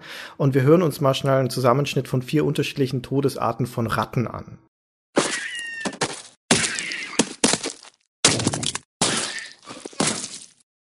Beeindruckend. Ja, also man merkt da schon am Ton, was da wohl passiert mit den armen Viechern und entsprechend ist es auch visualisiert, aber eben nicht in der deutschen Version. Also das Spiel ist ja schon eins, in dem viel explodiert wird, also Leute, die halt komplett auseinanderfliegen oder denen nur der Torso wegfliegt oder so. Ich fand das in 2D immer nicht so wahnsinnig schlimm und habe aber auch gerne mal diesen Quirk genommen oder diesen Trade oder wie der heißt. Bloody Mess. Bloody Mess heißt der genau. Also diese extremen Todesfälle entstehen durch Zufall, je nachdem, wie viel Schaden du anrichtest und wie der Gegner gerüstet ist. Und dann gibt's noch eine Chance, ob der kommt. Hm. Und wenn du halt Bloody Mess nimmst, dann kommt er halt immer. immer, wenn er kommen kann, kommt er auch. So. Und das ist ja wohl eine sehr konsequente Art, das zu handeln. Und in dem Dreier, der dann ja in 3D ist und so, da hat man dann die wunderbare Gelegenheit, das mal in 3D zu sehen. Und da ist es dann schon hart, finde ich. Ja, da fliegen dann halt auch die Gliedmassen tatsächlich die ganze Zeit rum. Aber auch wieder nicht in der deutschen Version, sondern nur in der Originalfassung. In der englischen Fassung übrigens, das, man denkt immer nur, die Deutschen sind da so zimperlich, aber in der, in der britischen Fassung von Fallout ging der Schalter damals nur bis drei. Und was es in den, in, in den europäischen Fassungen generell auch nicht gab, waren die Kinder. Denn in dem Spiel, das ist, hat wirklich eine Seltenheit in Spielen, in denen gekämpft wird, gibt es Kinder, die da überall rumlaufen. Und prinzipiell kannst du in der Fallout-Welt jederzeit immer jeden angreifen. Du kannst also auch rumlaufen und Zivilisten hinmetzeln, wenn du das möchtest. Dementsprechend geht das natürlich auch mit Kindern. Und selbst wenn du sie nicht tötest, es gibt auch einige Zufallsbegegnungen, wo Siedler oder Karawanen angegriffen werden und sowas. Da kann es dann auch mal sein, dass du siehst, wie halt Kinder hingemetzelt werden von irgendjemand anderem und die haben auch so Todesanimationen, die nicht appetitlich sind anzuschauen. Und in der deutschen Version ist das also nicht drin. Ja, wir leben in einem glücklichen Land. Eine der interessanten Sachen an Fallout generell ist, dass es, wir hatten schon vorhin viel davon über erzählt, von diesen Entscheidungsmöglichkeiten, die du im Spiel hast, dass du Situationen, Aufgaben auf unterschiedliche Weise lösen kannst. Und das schließt auch ein, sie auf eine gute oder eine böse Art und Weise, also auf unterschiedlichen moralischen Spektra zu lösen. Und das wiederum schlägt sich dann nieder in Karma, so wie das Spiel das nennt. Und je nachdem, welches Karma du hast, also ob dir dein Rufer auseilt, ein, ein hilfsbereiter oder ein eher fieser Held zu sein, kriegst du dann andere Reaktionen der Leute. Ja, bisschen. Ein bisschen, genau. Aber bei den Kindern finde ich das wirklich ganz nett abgefedert, weil wenn du Kinder im Spiel umbringst, dann kriegst du einen besonderen Eintrag in deinem Karma-Bereich, der heißt Kindermörder. Das ist ein Stigma tatsächlich. Und das heißt, einige Begleiter schließen sich dir nicht mehr an, wenn du Kinder umgebracht hast. Und früher oder später im Spiel wirst du gestellt von Kopfgeldjägern, die dir mitteilen, dass auf deinen Kopf ein Preis von 1500 Kronkorken ausgesetzt wurde, weil du Kinder ermordet hast. Dann wirst du also gejagt in diesem Moment. Das Spiel schreibt das alles ganz gut mit, finde ich. Es gibt auch Reputationssysteme, wo du halt dann bei einer bestimmten Fraktion beliebt bist oder nicht beliebt bist. Und halt diese Karma-Punkte, nachdem man ermessen kann, ob du gut oder böse bist. Es gibt dir aber auch immer so kleinere Titel noch. Ich weiß nicht, ob das das erste oder das zweite ist. Man kann in dem, in dem Spiel grundsätzlich kann man Gräber aufgraben. Gibt's großartige Szenen mit so einem Friedhof, wo du irgendwas suchst und auf jedem Grabstein steht ein anderer kleiner Gag und so. Und dann gräbst du halt diese ganzen Sachen auf. Und ich habe halt mal irgendwie das erste Grab aufgegraben und mir dann überlegt, dass es irgendwie eine blöde Idee ist, Gräber aufzugraben. Was sieht das sieht auch vielleicht nicht so gut aus. Habe in mein Inventar geguckt und dann steht da Gravedigger. Und das fand ich sehr beleidigend. Übrigens, das ist natürlich, hat ein besonders schönes Inventar nämlich alles, was spielrelevant ist sozusagen, also die Charakterwerte und sowas, laufen in dem Pip-Boy 2000. Das ist so eine Art Armbandcomputer, der dann so wirklich so ins Bild gehalten wird. Sichtbar, also so ein, wie nennt man denn das? Ein Skeomorphous Design oder so. Und das ist halt eine Visualisierung dessen, was der Charakter dann wirklich um den Arm trägt. Und das ist sehr hübsch, passt ganz gut dazu. Ja. Und er hat so einen Greenscreen-Monitor, dieser Pip-Boy. Also das, das sieht dann halt auch alles nach der Technologie des naja, nicht der 50er Jahre, aber der weitergedachten Technologie der 50er Jahre aus tatsächlich. Und diese fetten roten Buttons, die total besonders sind, also die man auch immer wieder erkennt, egal wenn sie woanders eingeführt werden. Das hat ein ganz klares System, so ist echt sehr, sehr schön. Wir sind jetzt innerhalb der Erzählung 15 Mal abgeschweift. Wir waren an dem Punkt kurzzeitig, wo wir erzählt haben, dass es verschiedene Gemeinwesen gibt und dass dann die Supermutanten kommen. Ja. Von denen ich gar nicht mehr so viel weiß, außer dass sie ziemlich groß sind.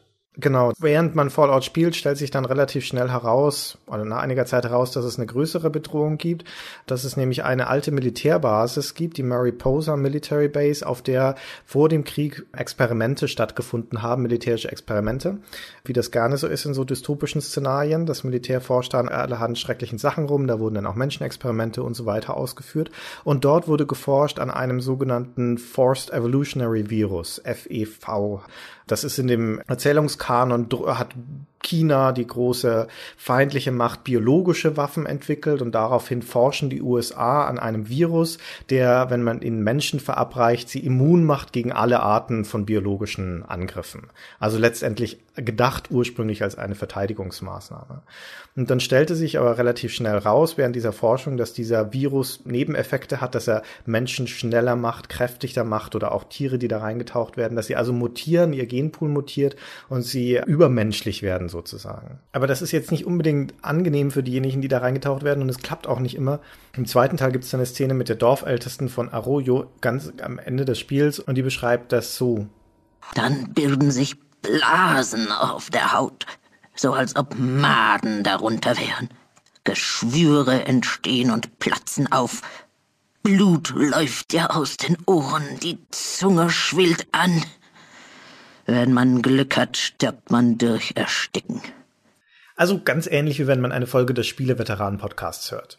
Aber dann kam der Krieg, dann war diese Basis erstmal versiegelt, aber das spielt insofern noch eine Rolle, weil es nämlich eine Forschungsstation gibt, auch wieder, die wir in Fallout 1 finden und betreten kann, die heißt dort The Glow, in dem dieser Virus entwickelt wurde. Und genau in diese Forschungsstation steckt während des Kriegs ein Atomsprengkopf ein, sprengt das alles auf und bläst diesen Virus in die Luft. Er verteilt sich also dann über die USA und über die ganze Welt und der Großteil der Mutationen, die in diesem Fallout-Universum stattfinden, also auch die Todeskrallen zum Beispiel, entstehen nicht durch die Strahlung aus dem Atomkrieg, sondern durch diesen Virus, der sich über die Welt verbreitet.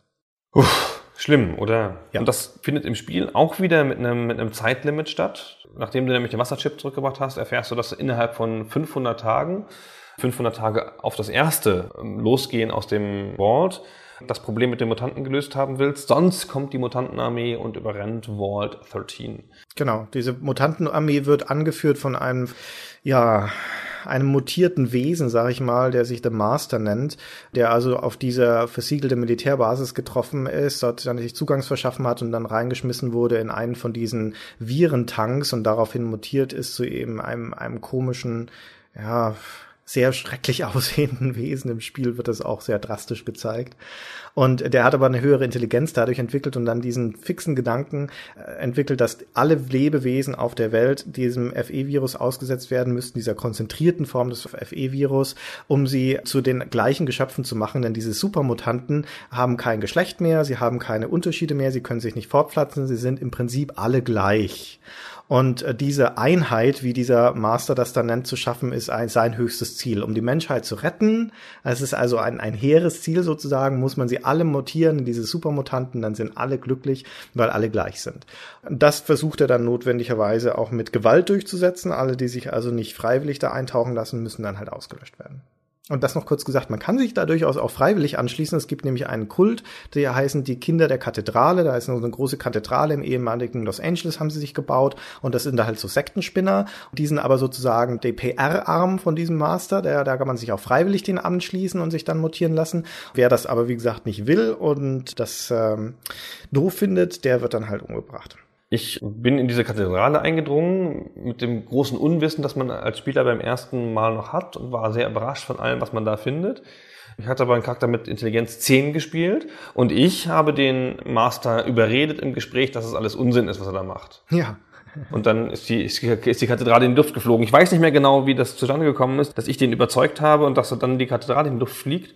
Selbstzerstörungsmechanismus oder sowas, weiß nicht mehr. Ich glaube, er sprengt sich dann selbst. Ja, genau. Aber irgendwie hat das jedenfalls geklappt. Und das ist natürlich wahnsinnig befriedigend, wenn man so ein gigantisches Zwischenziel von, von so einem Spiel einfach im Gespräch lösen kann. Ich finde das ja super. Und noch dazu wirst du belohnt durch diese Videosequenz der Explosion der Kathedrale und die kann man sich mal bei YouTube oder sowas anschauen. Die ist nämlich auch heute noch sehr, sehr hübsch anzuschauen. Das ist eine der schönsten Explosionen, wenn man auf sowas steht, die ich in Spielen bis dato gesehen habe.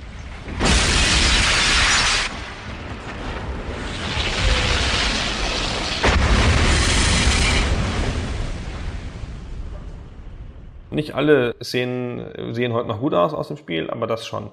Äh, apropos nicht gut aussehen, ich erwähnte ja ganz am Anfang, dass der Charakter immer so schräg läuft, weil die Perspektive so schräg ist. Und wenn du halt hektisch klickst, dann setzt immer die Animation neu an und dann läuft er halt so ganz schnell hektisch immer so schräg. Und wenn er halt um nach Nordosten zu gehen, halt immer erst ein Stück nach Osten, dann nach Norden, dann ein Stück nach Osten, so ein bisschen so, so ein bisschen schräg läuft jedenfalls. Und im Handbuch, glaube ich, oder irgendwo anders, stand ein Verweis, dass man bitte nicht so hektisch klicken soll, weil das nämlich scheiße aussieht, wenn der so komisch schräg läuft und immer da neu ansetzt. Ja, also ich weiß nicht mehr, musste noch in meinem Handbuch nachgucken, ich, ich besitze das Spiel nicht mehr. Also irgendwo stand das sozusagen als Entwicklermeinung, bitte mach das nicht, das ist blöd.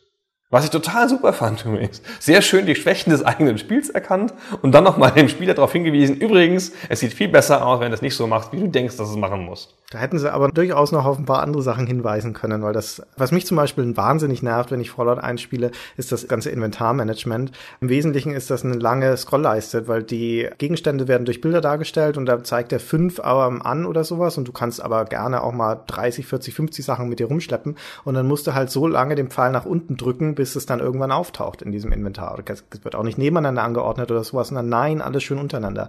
Und wenn du irgendwas einkaufen möchtest oder irgendeine Leiche flattern oder sowas, dann hast du auch da so eine lange vertikale Liste und musst es schön alles einzeln rüberziehen in dein Inventar.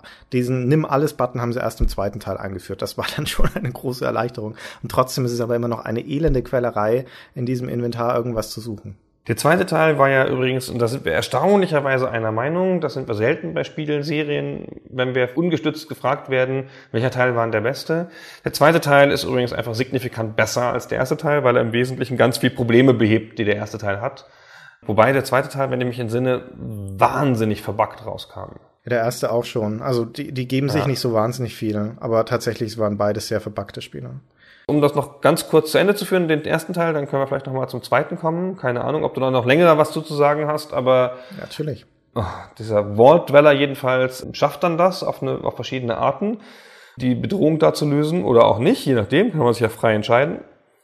Und dann erzählt das Spiel, was ich ganz großartig finde, sensationell finde, nach Ende kurz in ein paar Szenen, wie es weitergegangen ist. Und dann sagt es nämlich hier in Shady Vale ist halt ähm, das und das passiert. Und das ist alles immer basierend auf den Sachen, die der Spieler getan hat. In Shady Sands hilft Tandy ihrem Vater Aradesh dabei, aus den zerstörten Resten der Welt eine neue Gemeinschaft und ein neues Leben aufzubauen. Sie sind verantwortlich für die Republik New California, deren Ideale sich im ganzen Land ausbreiten. Man kann, je nachdem wie man spielt, dieses Ende ändern. Die Armee der Mutanten marschiert nach Norden bis Shady Sands und macht die Stadt dem Erdboden gleich. Und das ist ganz, ganz, ganz toll. So, also dann gehen Dörfer unter oder Communities entstehen oder der und der gewinnt gegen den und den und so. Dann wachsen Sachen zusammen, unterstützen sich Leute oder auch nicht, wenn du sie nicht zusammengeführt hast und so. Und das ist super. Das Tolle daran ist, dass das mehr oder weniger deine Reise durch dieses Ödland nachzeichnet. Denn das Spiel ist ein bisschen episodisch in dem Sinne, dass diese einzelnen Ansiedlungen in diesem Ödland auf einer großen Übersichtskarte einzelne Flecken sind und zwischen denen bewegt man sich dann hin und her und diese Karte ist auch schwarz am Anfang. Also es hat auch noch so einen Aufklärungsaspekt. Mit jedem neuen Feld, das du betrittst, siehst du erst, was sich da und im Umland befindet. Auch das ist unter diesem Rubrum erstmal, man kommt ins große Unbekannte daraus und muss erstmal feststellen, was da eigentlich ist. Und dazu gehört auch festzustellen, wo überhaupt was ist in diesem Land. Und die Enten erzählen dann für jede einzelne Siedlung, die du besucht hast, was dort passiert ist und welche Spuren dein Wirken dort hinterlassen hat, im Guten wie im Schlechten. Wie du sagst, die können dann prosperieren oder die können untergehen und im Chaos versinken. Und es ist aber immer nachvollziehbar, weil du in diesem Moment als Zuschauer, als Spieler für dich diesen befriedigenden Abschluss hast, dass dir erklärt wird, was dein Handeln für eine Auswirkung hatte, nachvollziehbar. Wirklich toll. Wirklich toll. Ich erinnere mich, dass ich damals, als ich Fallout 1 abgeschlossen hatte, wirklich baff vor dem Monitor saß und dachte, sowas habe ich noch nicht gesehen, das ist wirklich der Hammer. Sensationell. Wird viel zu selten gemacht in Spielen. Also Mass Effect hat das ja auch ein bisschen gemacht. Ich erzählte die Anekdote an anderer Stelle schon ein, zwei Mal. Nur noch ganz kurz, der Vollständigkeit halber. Nein! Können wir nicht einfach so eine Art Podcast-Hyperlink reinsetzen? Oder gleich drei? Also ich habe sie aber, glaube ich, noch nicht in einer Podcast-Folge erzählt von dem Vorstellungsgespräch bei GameStar schon. Ja, ja. Erzähl ich, schon in diesem, ich gehe mal inzwischen einen Schnaps holen. habe ich dich schon im Podcast erzählt? Echt? Mm, Ich möchte es nicht ausschließen, aber erzähl es. Also ich erzähle es ganz kurz diesmal. Ich hatte zweieinhalb Stunden Gespräch mit Jörg Langer, ähm, als ich mich bei GameStar beworben hatte und dann angenommen war, sozusagen immerhin fürs Gespräch und wurde nach allerlei Spielen gefragt und meinen Vorlieben und allen möglichen Sachen. Und unter anderem hat er gefragt, welches Spiel hast du als letztes gespielt? Und ich Fallout 2. Oder was hat ihm als letztes am besten gefallen? Ich habe als Fallout 2 gesagt, dann guckt er mich so an und sagte, okay, und wie viele von diesen Endsequenzen gab es? Und dann habe ich irgendwas gesagt. Ich habe schon nachweisbar fünf und sieben gesagt in irgendwelchen Varianten dieser Anekdote. Also sage ich mal sechs. Habe wahrscheinlich sechs gesagt. Und dann hat Jörg mich so angeguckt und gesagt, hm, hm. Und ich dann im Dunkeln darüber gelassen, ob das irgendwie richtig war oder falsch war oder was er davon gehalten hat, war auch irgendwie egal, weil hinterher habe ich ja die Stelle gekriegt. Die Historie ist auf meiner Seite. Also egal. Nur noch ganz kurz der Vollständigkeit halber. Ich würde sagen, es muss Fallout 1 gewesen sein, weil du nämlich noch eine viel schönere Jörg Langer Geschichte auf Lager hast, die du mit Sicherheit noch nicht in einem Podcast erzählt hast und die war dann zu Fallout 2. Erzähl doch die nochmal. Ah, das stimmt. Das muss Fallout 1 gewesen sein, weil ich habe ja vor Fallout 2 bei der GameStar angefangen. Und Fallout 2, der Test bei GameStar, fiel dann tatsächlich in meine Zeit, als ich da war, also auch in deine. Und Jörg Langer hatte, glaube ich, schon den ersten getestet. Und dann hat er sich auch als, das ist, was halt Chefredakteure tun, in den Spielezeitschriften so, oh, da kommen neue Spiele rein. Alter Fallout, das für mich. Alle so, äh, nee, ich will das aber auch machen. Wie sagst du das denn wieder? Und Jörg so, nee, nee, nee, das mache ich. Und Jörg ist bekannt dafür, dass er relativ, wie sagen, Gründlich. tiefgehende Tests macht und so. Also nimmt auch eher immer große, gründliche Tests, große Rollenspiele und große Strategiespiele hat er getestet immer. Chefredakteur macht natürlich keine kleinen Pille-Palle-Tests und so und geht da immer sehr gründlich dran, finde ich. Und bei Fallout 2 ist er halt irgendwie eine Woche in seinem Büro verschwunden und nicht mehr rausgekommen. Oder zwei Wochen. Ich weiß es nicht mehr. Es war ewig lang. Also wir haben ihn kaum noch gesehen. War auch nicht gut ansprechbar und so. Und ein Chefredakteur ist natürlich eine präsente Figur in der Redaktion, der gibt auch viele kleine Inputs und hilft Leuten und sagt Leuten was und ist immer dafür da, um einen Befehl zu erteilen oder so. Und der war da einfach relativ verschwunden.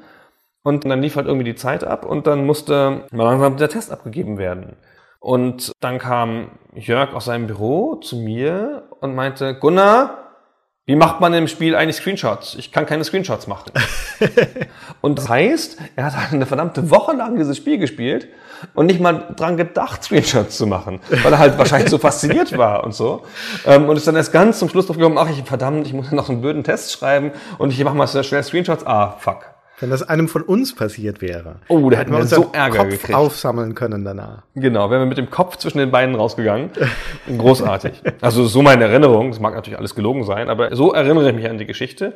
Erstaunlicherweise hat es dann bloß irgendwie 83 oder 85 Prozent gekriegt oder so. Äh, 83, also so in der Rückschau, man ist ja, in der Rückschau ist man ja immer weiser. Würde man dann sagen, äh, vermutlich hätte das Spiel eine höhere Wertung verdient oder sogar mit ziemlich Sicherheit hätte es eine höhere Wertung verdient. Aus historischer Perspektive, aber aus dem damaligen Erleben heraus war das gar nicht unangemessen, fand ich, weil durchaus technische Aspekte da stark mit eingeflossen sind. Also zum Beispiel die Verbugtheit des Spiels, die Performance war auch nicht ideal. Und es hat also gerade auch bei der großen Erzählung, bei dem überspannten Handlungsbogen hat der zweite Teil, reißt da nun echt nichts Wahnsinniges. Das ist jetzt keine tolle Geschichte.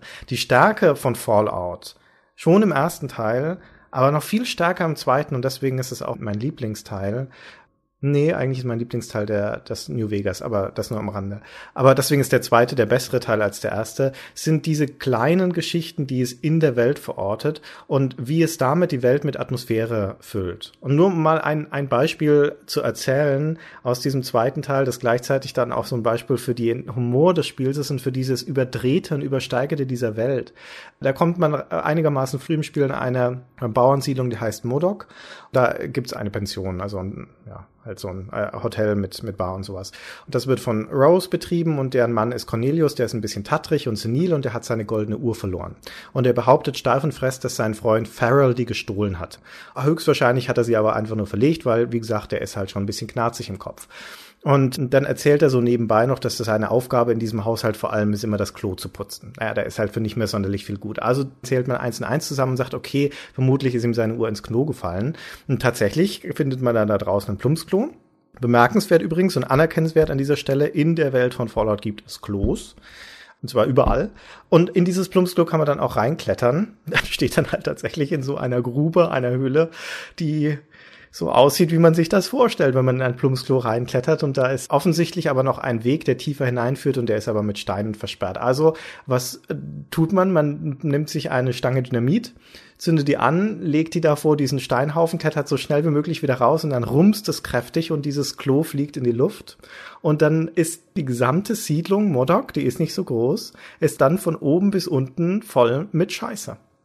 Das sind dann ist dann die gesamte Grafik ausgetauscht, diese Karten, dann ist alles, was vorher, naja, hübsch ist übertrieben in der postapokalyptischen Welt, aber einigermaßen sauber war, ist dann halt alles voll gekleckert von oben bis unten. Und dann kann man da unten wieder rein und findet da ein Rattennest und wenn man da dann kämpft, dann findet man die Uhr und kann sie Cornelius wieder zurückgeben und dann beschimpft er einen auch noch, weil er denkt, dass man selbst der Dieb war. Alles gut. Und natürlich gibt's auch wieder alternative Lösungen. Man kann ihm auch die Uhr bringen und sagen, man hätte die bei Farrell gefunden und dann kriegt man negatives Karma, weil man Unruhestifter ist. Oder du kannst auch einfach, ohne die Uhr zu finden, ohne ins Klo zu steigen, zu Cornelius gehen und sagen, hey, sag mal, ich war gerade bei diesem Farrell da drüben, der hat da ein Safe in der Wand. Da ist bestimmt eine Uhr drin. Und dann treffen sie sich auf dem Dorfplatz und kämpfen miteinander und du schaust grinsend zu. Bringt dir natürlich nichts, weil die Quest dadurch nicht gelöst ist. Dein Karma sinkt, deine Reputation in der Stadt sinkt, aber es geht. Aber es geht, genau. Du kannst ja auch unsinnige Sachen machen, Gott sei Dank. Das ist ja auch nicht immer so in Spielen. Das ist sehr nett. Und dann musst du halt mit deinen eigenen Konsequenzen leben. Ja. Also es ist ein Spiel, in dem Klos explodieren können und die Stadt besudeln. Das ist ein Spiel, in dem du sprechende Pflanzen triffst im zweiten Teil und die dich bitten, darum umzupflanzen irgendwo hin, wo mehr Leute vorbeikommen, damit sie mit denen reden können. Indem du mit einem Skorpion Schach spielst, der von einem verrückten Wissenschaftler hochgepimpt wurde und intelligenter ist als du und du kannst ihn nur mit dem Trick besiegen. In diesem Modok zum Beispiel, da ist diese Rose, die, die Frau von Cornelius, die serviert fantastische Omelettes und äh, es geht so das Gerücht um in dieser Stadt, dass die ein besonderes besonderes Huhn hat, das besondere Eier legt. Und äh, dann gibt es tatsächlich also eine Art Hühnerstall hinten in dem Modok und da ist ein Drahtzaun drum und da sind Kampfhunde drin und es ist verschlossen und es ist auch noch Steine vor der Tür, damit man sie nicht aufkriegt. Und wenn man sich also die Mühe macht, das Schloss zu knacken, die Hunde zu besiegen, die Steine wegzusprechen und da in diesen Schuppen reinzuschauen, nur weil man, das kann ich fest, nur weil du neugierig bist und wissen willst, was es mit diesem Huhn auf sich hat, dann stellst du fest, dass da in diesem Schuppen ja, das sage ich jetzt nicht. Sollen die Leute das Spiel spielen, wenn sie es rausfinden? Sehr schön. Das sagst du jetzt nicht. Genau das Fallout 2 ist voll von diesen kleinen Dingen. Und wo das eins, der erste Teil noch viel stringenter war, also auch das hat schon hier und dort diese kleinen Geschichtchen und sowas, aber es hat nicht so wahnsinnig viel Text. Die Gespräche sind nicht so tiefgründig und sowas. Hauptsächlich geht es darum, dieser Hauptgeschichte zu folgen. Und im zweiten Teil ist die vergleichsweise nebensächlich. Da jagst du nach einem Garden Eden Creation Kit, um dein Dorf zu retten, weil du so ein Stammeskrieger bist und dein Dorf droht wegen einer Dürre zu verhungern. Und deswegen musst du also so eine Spitzentechnologie, so eine mysteriöse finden, die so eine Art Wundermittel ist, um alles wieder zur Heile zu machen. Ja, sag mal, wie die heißt. Die hat doch so einen tollen Namen. Gag heißt sie, Garden Eden Creation Kit. Nein, Gag. auf Deutsch heißt sie Geek. Geek. Garten ja. Eden Erstellungskit. Erstellungskit, ja. Erstellungskit vor allen Dingen auch. Und auf Englisch Garden of Eden Creation Kit. Was ja wohl super ist.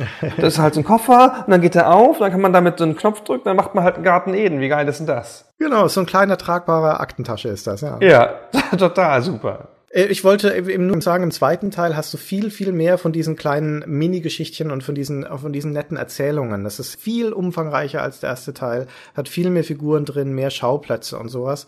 Und so Kleinigkeiten, die mir wirklich gut gefallen, wie wenn du in New Reno, was so eine, Reno ist eine, auch in, jetzt in, in, in echt schon, ist in, in Nevada so eine Spielerstadt, so eine Casinostadt. Und dieses New Reno ist natürlich dann der Abgrund von Verbrechen und Anarchie. Und da gibt's dann einen einsamen Pater, der so eine Kirche noch versucht zu halten und der ist komplett versoffen und schickt einen dann los, um Alkohol zu holen. Und dazu fischt er halt einfach schnell aus dem Klingelbeutel ein paar Dollar raus und steckt sie dir zu. Und wenn er dann besoffen ist, erzählt er dir, was die Leute ihm in der Beichte so zugetragen haben. Und das ist also nur diese kleine Sache, dass er halt mal so nebenbei in den Klingelbeutel greift, um dir Geld zu geben. Das, das Spiel hat auch ein Auto übrigens. Das war die eine der großen Neuerungen. Man bewegt sich bei dem Spiel, das haben wir am Anfang vielleicht noch nicht erwähnt, bewegt sich über, über so eine Karte und also auf der Karte gibt es dann halt Orte. Wenn man auf dem, an den Orten ankommt, dann springt das Spiel sozusagen in die Nahansicht dieses Ortes.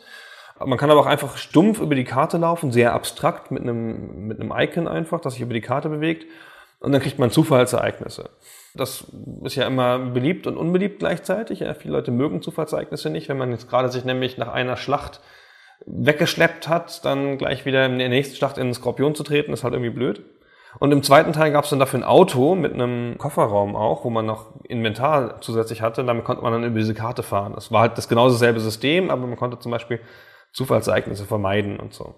Wobei die Zufallsereignisse ja einen ganz eigenen Charme hatten. Also ganz oft war es halt total blöd. Dann hast du halt 15 Skorpione, wo du nicht richtig was von hast. Und möchtest halt am liebsten wieder fliehen. Und manchmal hast du auch also dann wirklich sensationelle Zwischenereignisse, so, die einfach, einfach zufällig kamen. Das abgestürzte Raumschiff von den Aliens zum Beispiel, wo du dann halt eine Waffe findest, eine Alien-Waffe. Oder auch sehr schön für Leute mit Popkultur vorlieben. Man kann an einer Stelle das TARDIS treffen, also das, die gelandete Telefonzelle von Doctor Who aus der gleichnamigen Serie und so. Und davon gibt es halt eine ganze Menge. In der einen, das ist jetzt kein Zufallsereignis, aber ich glaube, im In the Glow oder so ist das das, wo man diesen riesen Fußabdruck findet. Das, das ist auch ein Zufallsereignis, genau. Da findet man so, so, so, einen Fußabdruck und in dem Fußabdruck ähm, liegt ein Gegenstand, aber man sieht halt so einen riesigen Fußabdruck, so, keine Ahnung, fünf Meter lang und so. Man denkt sich, was ist denn hier wohl lang gelaufen? Das Spiel erklärt es natürlich nicht, ist halt nur ein Gag. Ah, diese Zufallsereignisse sind sozusagen Easter Eggs in dem Spiel. Wenn du nur lang genug auf der Karte rumfährst oder rumläufst, dann, dann findest du die irgendwann. Aber generell ist der zweite Teil noch viel, viel mehr als der erste Teil einfach vollgestopft mit so Popkulturreferenzen und zeitgenössischen Referenzen an diese späten 90er Jahre. Und man merkt im Spiel halt von vorne bis hinten an, dass das im Prinzip eine Gruppe von Rollenspiel-Nerds ist. Also es war auch so, so die, diese typischen Pen and Paper, Star Trek, Star Wars Nerds und sowas, diese, die, wie man sie sich die klassisch vorstellt, die halt so ein Spiel machen. Star Trek-Referenzen, Monty Python-Referenzen, Terminator, Magic the Gathering, alles voll davon. Und auch auf andere Spieler, also in, in dieser Stadt The Den in Fallout 2 zum Beispiel, da ist der, der Boss der Sklavenjäger, heißt Metzger und sagt als erstes, wenn man ihn das erste Mal trifft, ah, fresh meat. Was natürlich, ah, Metzger, der Butcher, eine Anspielung an Diablo ist. Und das reiht sich halt so, weißt du, in jedem zweiten Gespräch hast du irgendwie so eine Anspielung. Und äh, gleichzeitig dann aber auch noch auf einer ein bisschen eine höhere Ebene auch so Gesellschaftskritik, wie sie gern ja in diesen postapokalyptischen Szenarien drin ist, weil sie halt so Dystopien sind. Und nach der Apokalypse die Leute wieder versuchen, irgendwie Organisationsformen zu finden. Und das schlägt sich nieder in, wie ich sagte schon, Stammesgesellschaften oder in irgendwelchen religiösen Kulten oder in besonders technologiefreundlichen Gruppierungen wie der Brotherhood of Steel zum Beispiel, die ja auch eine Ja, das sind ja auch vor allen Dingen Überreste der staatlichen Organisation. Die Brotherhood of Steel ist ja die Army und die Enklave ist halt die Überreste der US-Regierung. Die sind halt noch da, ja, und haben halt noch ihre Agenda sozusagen. Ja, die sind dann nicht ganz verschwunden. Und der beherrschende Staat oder die beherrschende Kraft dann später ist halt die New California Republic, neue kalifornische Republik, so das einzige, was so einem staatlichen Gebilde entspricht sozusagen dann da. Und die spielt ja dann in den Fallout 3 und so noch eine viel größere Rolle. Hm. Aber es ist halt alles ins Sarkastische übersteigert. Diese Enklave zum Beispiel, diese Überreste der US-Regierung im zweiten Teil, die entpuppen sich dann auch gegen Ende. Ist eigentlich kein Wunder, wenn man hört, wie die so drauf sind. Du kleiner Schwachkopf hast dir keine Fragen zu stellen. Wenn ich sage kämpfe, dann kämpfst du. Und wenn ich dir befehle, für dein Land zu sterben, dann stirbst du gefälligst. Habe ich mich klar ausgedrückt? Spielst als der Feind. Und da trifft man den Präsidenten der Vereinigten Staaten von Amerika. Der, der regiert natürlich jetzt über nichts mehr, außer über seine Enklave Außenposten, aber es gibt ihn noch. Und seinen Vizepräsidenten vor allen Dingen auch noch, der heißt Daniel Bird. Und wenn man mit dem redet, dann fragt er einen, ob jetzt Potato, also Kartoffel, ob das mit, hinten mit O oder mit OE geschrieben würde. Und er sagt so, so Sachen wie, One word sums up probably the responsibility of any vice president, and that one word is to be prepared. Und noch mehr solchen Kram und verstrickt sich in lauter so Allgemeinplätzen und Klischeesätzen und das sind alles eins zu eins Zitate von Dan Quayle, dem Vizepräsidenten zu Zeiten von George Bush, also bis ähm, Anfang der 90er bis 93. Das habe ich, als ich es damals gespielt habe, nicht erkannt, aber dass das offensichtlich ein, ein Trottel ist, dieser Vizepräsident, und dass da also amerikanische Politikkultur persifliert wird, das wird dann auch dem Laien klar. Und auch dieser Präsident an sich entpuppt sich als eiskalter Psychopath, der den Plan schmiedet, die gesamten mutierten Menschen auszulöschen, damit seine nicht mutierten normalen Leute überleben können oder dann wieder die USA. Die echten Menschen und die Demokratie sind nur sicher, wenn die Mutanten auf diesem Globus ausgelöscht werden. Eine Menge von beinahe Menschen werden ihr Leben für die Rückkehr der Menschheit opfern. Der Mensch wird siegen. Das ist übrigens einer der größeren Konflikte im Spiel. Es gibt ja verschiedenste Arten von Gemeinwesen, wir haben es schon erwähnt.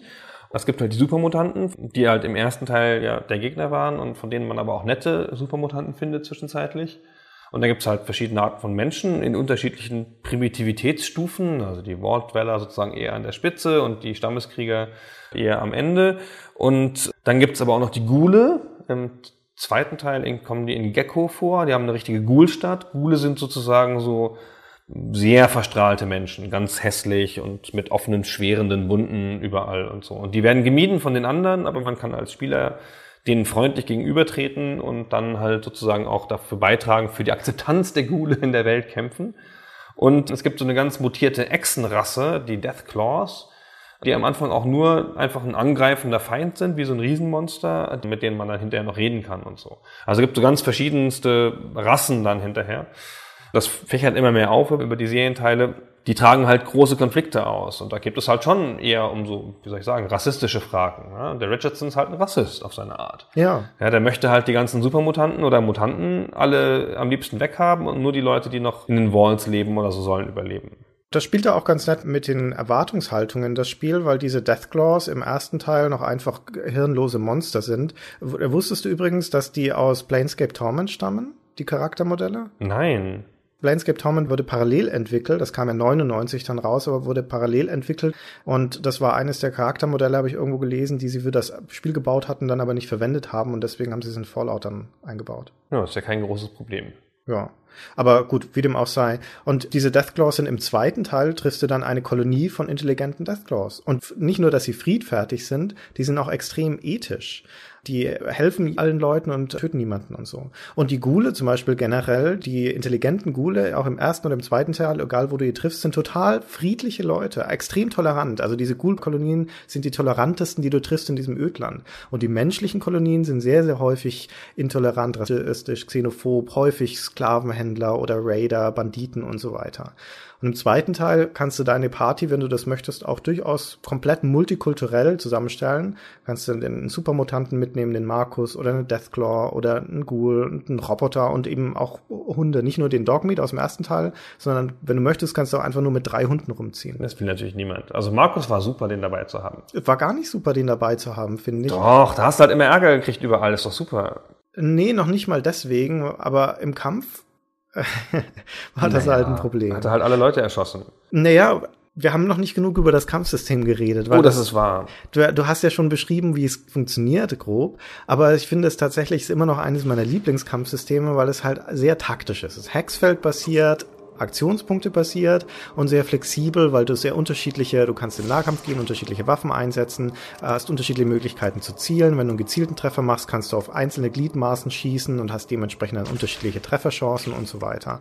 Das allein macht schon relativ taktisch und dann hast du aber halt auch noch deine Begleiter dabei, die den Kampf erheblich komplizierter machen, weil sie so dumm sind. Das ist leider ein großes Problem. Ich kann ja verstehen, dass die Begleiter dir einfach stumpf hinterherlaufen im normalen Spiel, aber es wäre alles sehr viel einfacher, wenn du sie im Kampf steuern könntest. Ja. Oder ihnen zumindest so grobe Richtlinien geben könnten, wie halt dich Gottes Gottes Willen raus. Ja, bitte nicht schießen. Und okay, und wenn du kämpfen willst, dann bitte ohne Handgranaten. Ja, bitte.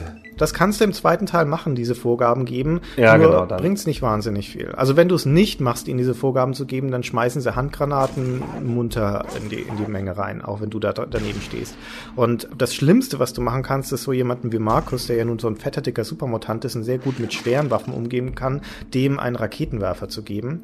Denn zum einen ist Munition wahnsinnig knapp und teuer dafür und der ballert die aber halt auch auf jede kleine Ratte raus, die ihm über den Weg läuft und zum anderen ohne Rücksicht auf Verluste, egal wer da daneben steht. Und wenn du den Markus anheuerst, dann hat er eine Minigun dabei, also so ein Gatling-Gewehr. Und das ist extrem mächtig. Also zu dem Zeitpunkt, wo du ihn kriegen kannst, ist der extrem stark, extrem hilfreich, ihn zu haben. Nur, das ist halt Munition zum Frühstück und Munition ist teuer und selten. Der schießt also zwei oder drei Kämpfe lang mit seiner Gatling-Gun und dann ist die leer. Du kannst ihn wegnehmen, aber wenn du sie ihm gibst, dann schießt er halt auf, was ihm da über den Weg läuft. Und wenn das irgendwie ein kleines Mädchen am Krückstock ist, dann ballert er die halt mit dieser Minigun über den Haufen. Solange du Munition hast, gewinnst du meistens. Ja, meistens, ja. Manchmal schießt er auch daneben. Das stimmt. Manchmal schießt er auch daneben, ja, aber das geht schon. Eins der besonderen Sachen, bist du eben ganz kurz drüber weggegangen, ist halt, dass du aussuchen kannst, auf welchen Körperteil du schießt. Ja. Und du kannst halt auf die Augen schießen und das ist relativ schwer und dann kann da aber nichts mehr, ist er halt geblendet. Oder halt kannst in den Kopf schießen, ist er halt tot oder so. Oder du kannst halt relativ stumpf auf den Rumpf schießen, da triffst du mit einer größeren Wahrscheinlichkeit, aber nicht mit so schwerem Schaden. Und wenn du halt tatsächlich auf die Gliedmaßen schießt, dann passiert auch das Entsprechende. Also wenn, der, wenn du dem in die Beine schießt, dann wird er langsamer, wenn du ihm in die Arme schießt, kann er nicht mehr so gut die Waffen bedienen. Und das hat mir ja dann tatsächlich sogar in Teil 3 übernommen. Mit diesem, wie heißt das nochmal, das System? Vault Tech Edit Tactical System oder so, WATS, wo man halt WATS, den, ja. genau, wo man den Echtzeitkampf, der ein 3D-typischer Skyrim-artiger Echtzeitkampf, den man dann unterbrechen konnte, um dann genau die Trefferzonen zu beschießen und so. Ja, sie haben vor allen Dingen das rundenbasierte Kampfsystem ganz logischerweise in einen eigenen Strategieteil dann ausgegliedert, in das Fallout Tactics, das ein paar Jahre später kam. Das ist dann kein Rollenspiel mehr in dem Sinne, sondern wirklich ein reines Taktikkampfspiel äh, habe ich gerne gespielt, ist knackig schwer, aber dieses Kampfsystem funktioniert einfach in sich so gut und macht so viel Spaß durch diese Progression des Ausrüstungsmanagements, die du in den Fallout-Teilen ja auch hast. Am Anfang des Spiels hast du halt einfach nur deinen, deinen Erbsenschießer und vielleicht noch irgendwie einen Speer oder sowas. Und es gibt aber eine riesige, vor allem im zweiten Teil, eine riesige Latte von zum Teil auch noch aufrüstbaren Gewehren und bis hin also dann zu Laser, Plasmagewehren und Gausswerfern und so weiter. Das dann alles so zu entdecken im Laufe des Spiels ist auch ein großer Teil des Rollenspielspaßes, deine, als deine Ausrüstung immer besser wird, weil es einen großen Unterschied macht. Und du kannst ja, wie das in vielen offenen Weltrollenspielen so ist, also eins der besten immer noch in der Hinsicht des Gothic meiner Meinung nach, du kannst ja fast überall hin von Anfang an. Du musst jetzt da nicht in das Shady Sands zum Beispiel am Anfang gehen, du kannst auch gleich nach unten nach, äh, in Richtung Los Angeles laufen. Nur wenn du da unterwegs jemanden begegnest, Entweder kannst du ganz schnell laufen oder du bist halt tot. Aber mit ein bisschen Glück kommst du da dann an. Und das Spiel, das ist halt auch so ein bisschen die zweischneidige Schwert von dieser Freiheit, lässt sich halt auch ganz gut austricksen. Einer der klassischen Exploits in Fallout 1 und im zweiten funktioniert er auch noch, ist zum Beispiel der Handelsskill. Handeln ist eine von diesen Talenten und wenn du da den Wert relativ hoch drehst, also auf über 80 Punkte und sowas, dann kannst du Leuten Sachen abkaufen und dann verkaufst du es ihnen sofort zurück und kriegst einen höheren Preis dafür. Ach. Und das machst du halt einfach so lange, bis du, du all ihr Geld besitzt. Also das geht nicht unendlich, weil das, die Händler haben nur begrenzt viel Geld. Aber dann gehst du halt zum nächsten. Und dann tauscht du so ein bisschen hin und her, bis du genügend Geld hast, um dir deine Plasmawaffe zu kaufen. Ja, und dann ist der Rest des Spiels Piece of Cake. Ja, das Spiel ist betrügbar. Das ist aber auch so komplex und hat so viele kleine Optionen und, und Sachen, dass es halt auch schwierig ist, das, glaube ich, ganz konsistent zu machen. Und man hat ja auch gesehen, es kam ja auch mit Bugs raus. Offenkundig war es auch nicht ganz so leicht, das wirklich zu testen, hm. dass das halt wirklich so fertig wurde es ist ein Entdeckerspiel und das Erstaunliche an dem Spiel, wir hatten schon mehrmals betont, ist, was halt alles geht. Im zweiten Teil noch viel mehr als im ersten. Aber so Kleinigkeiten wie, du kannst Leute bestehlen. Dann klaust du ihnen Sachen aus dem Inventar und auch da gibt's einen Exploit, du kannst es ihnen auch wieder ins Inventar zurücklegen und wieder klauen. Und das machst du halt so ewig, bis du, bis du genügend XP hast, weil du für jedes Stehlen XP bekommst. Aber du kannst ihnen zum Beispiel halt dann auch einfach eine, eine scharfe Bombe ins Inventar legen. Und dann läufst du ein paar Meter weg und schaust zu, was passiert. Das ist großartig. Das habe ich auch ein paar Mal gemacht. Das ist ganz schön super. Das ist wirklich eine wirklich mächtige Waffe. Ja, weil dann ist er nämlich in der Regel hin.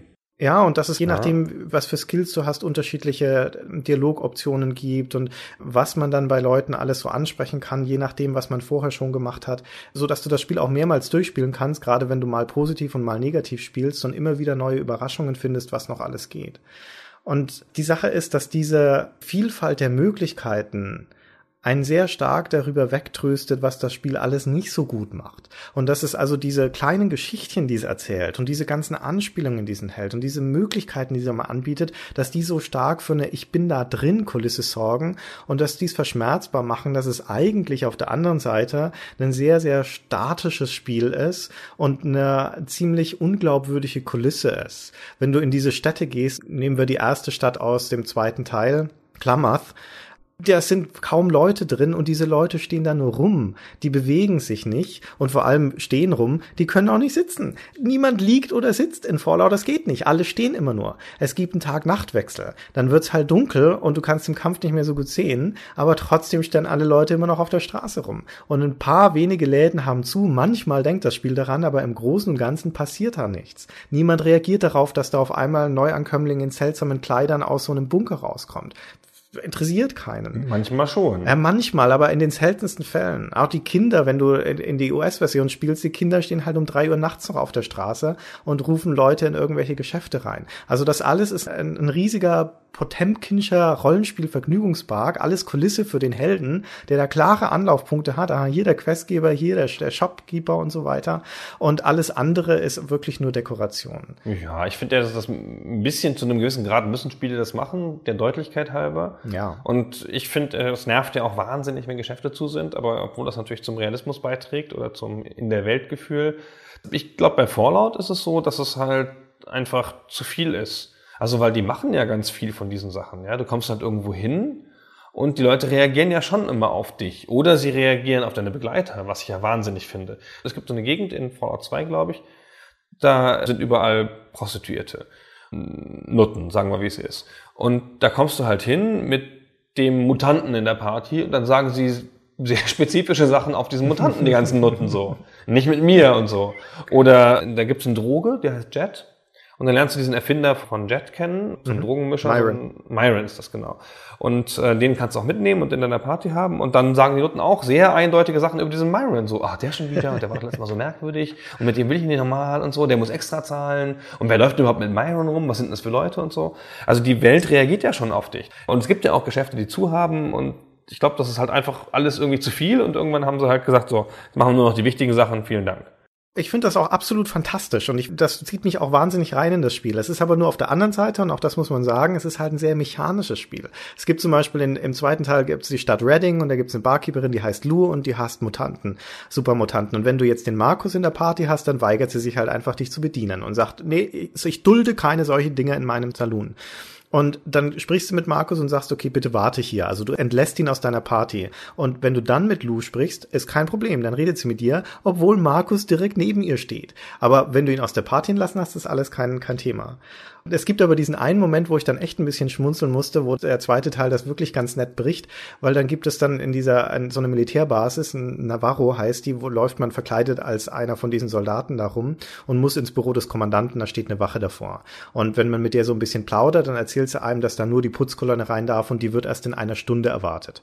Und was macht man als Rollenspieler? Okay, man klickt den Pip-Boy an, wo die Uhr drauf ist und sagt eine Stunde warten. Wartet eine Stunde und spricht dann wieder die Türwache an und sagt, hey, ich komme, um das Büro zu putzen. Ist natürlich die Antwort jetzt freigeschalten worden.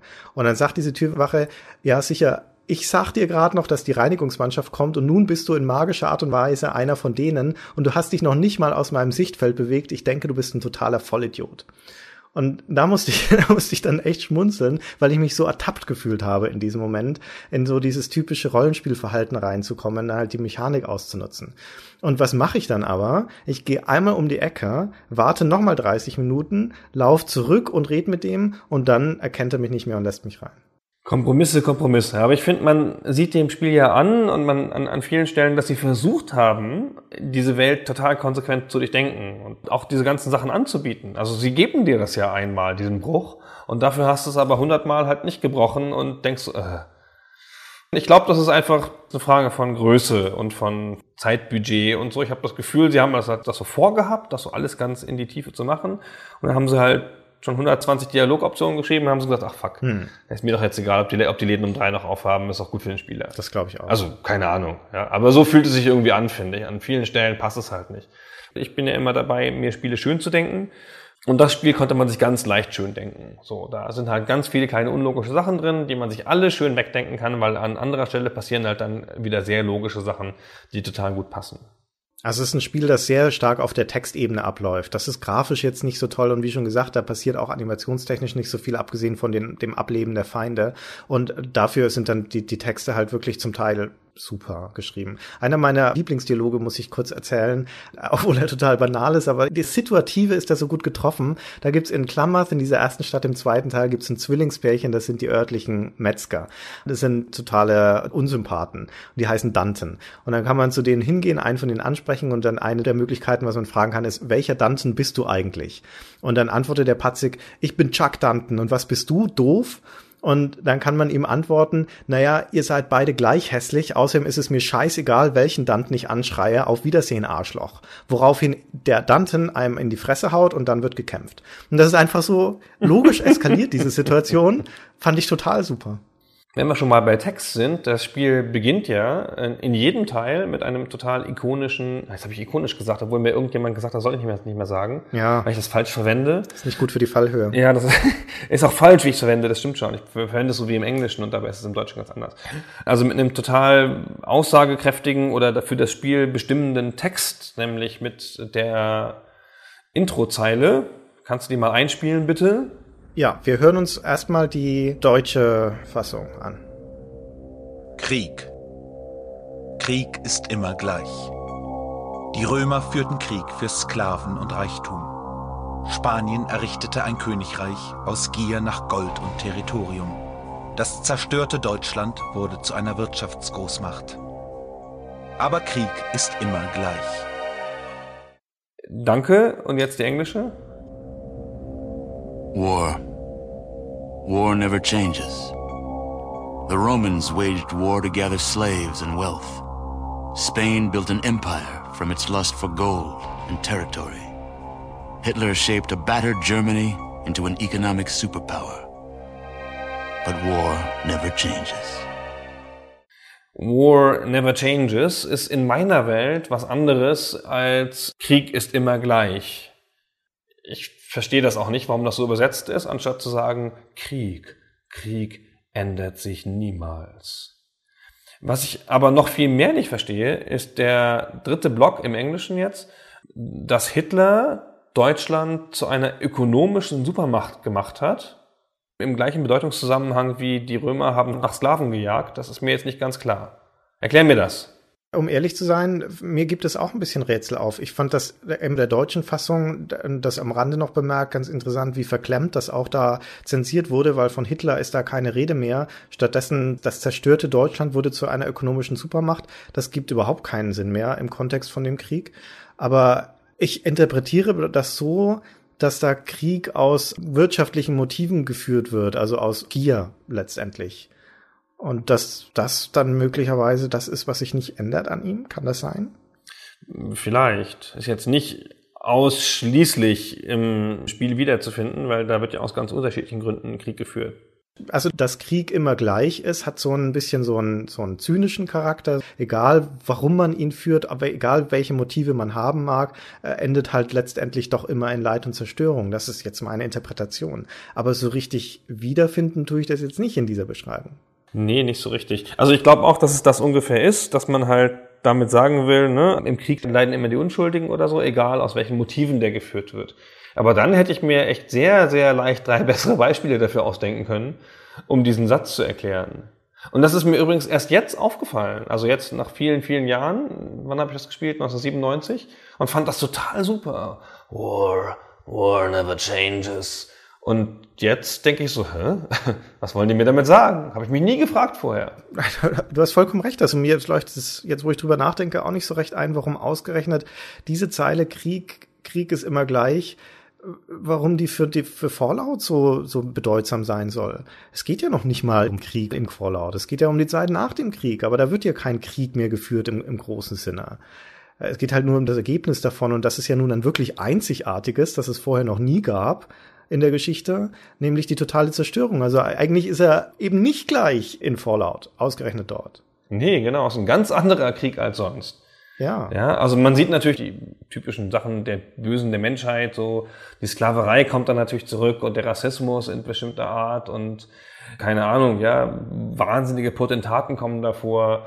Weiß nicht, aber so richtig ein Kriegsspiel ist es nicht. Es ist halt vielleicht ein Kommentar über den Krieg, ja, das ganze Spiel, aber ich verstehe das nicht. Das kann mir bestimmt jemand in den Kommentaren erklären. Ja, also ein Kommentar über den Krieg, möglicherweise ein Kommentar über das Menschliche, also die menschlichen Abgründe und aber auch pathetisch gesagt das Heldentum oder wie sich unter besonders schwierigen Voraussetzungen, in einer besonders unangenehmen Situation dann halt doch auch gute Sachen an Menschen zeigen, der Zusammenhalt, die Hilfsbereitschaft und so weiter. Das findet sich sehr verdichtet immer wieder in den kleinen Geschichtchen von Fallout.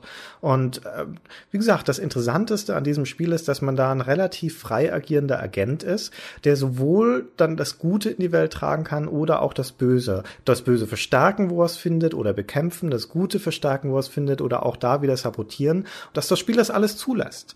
Es führt natürlich Buch über dieses Karma, aber es ist selten so eine, eine In-Your-Face-Moralisierung, dass es dich stark dafür bestrafen oder belohnen würde, je nachdem, was du tust. Wie gesagt, bis auf Ausnahmen, wie wenn du zum Beispiel Kinder umbringst. Aber selbst damit kannst du leben. Ja? Dann musst du halt ein paar Kämpfe gegen diese Kopfgeldjäger führen und kannst hinterher aber auch noch ihre Waffen einsammeln und verkaufen. Mag sogar ein ökonomischer Vorteil sein. Ja, also ich finde, es lässt das halt alles zu, damit dann die kleinen Sachen, das schlechte Karma und so vielleicht noch deutlicher auffallen, dachte ich immer.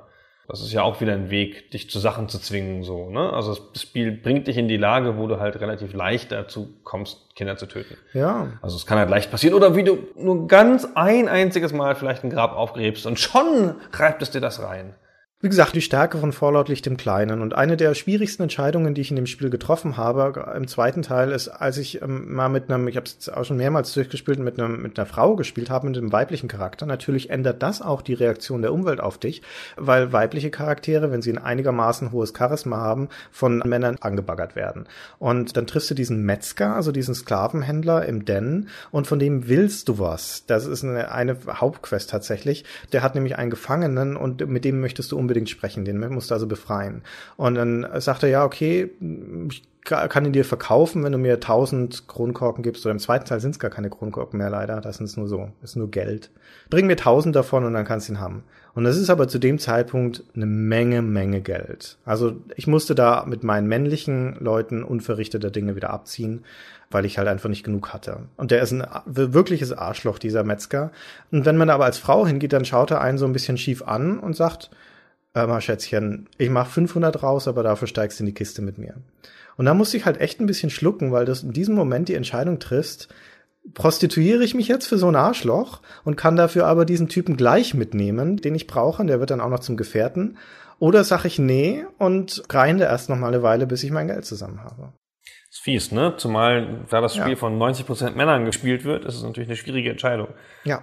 Muss man sich auch noch reinversetzen. Ich nehme mir an, die meisten Frauen hätten das einfach nicht gemacht, aber ähm, Männer, die Frauen spielen, machen das ja immer gerne mal dann doch. Ist mein Verdacht. Der hat eine, eine Bande von Sklavenjägern, ist schwer bewacht und sowas. Und du hast dann aber die Genugtuung später, wenn du dann Plasmakanonen und Powerrüstung hast und sowas, da nochmal vorbeizuschauen und alles zusammenzuschießen. Und natürlich macht das jeder Spieler, also jeder, der gut spielt, weil das so befriedigend ist, diesem Arschloch dann noch eine reinzuwirken überhaupt das sich an Charakteren hinterher rächen, weil man ja jeden angreifen kann, nachdem die einen schlecht behandelt haben, das ist überhaupt ganz schön super.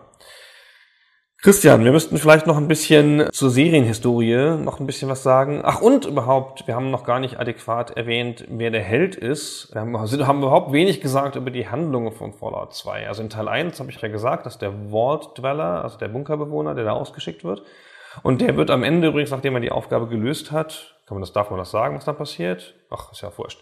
Jedenfalls ist der Held im, im zweiten Teil ein anderer, nämlich ein Nachfahre, und zwar der Enkel. Der lebt dann nicht mehr in einem Vault und der ist dann der Chosen One.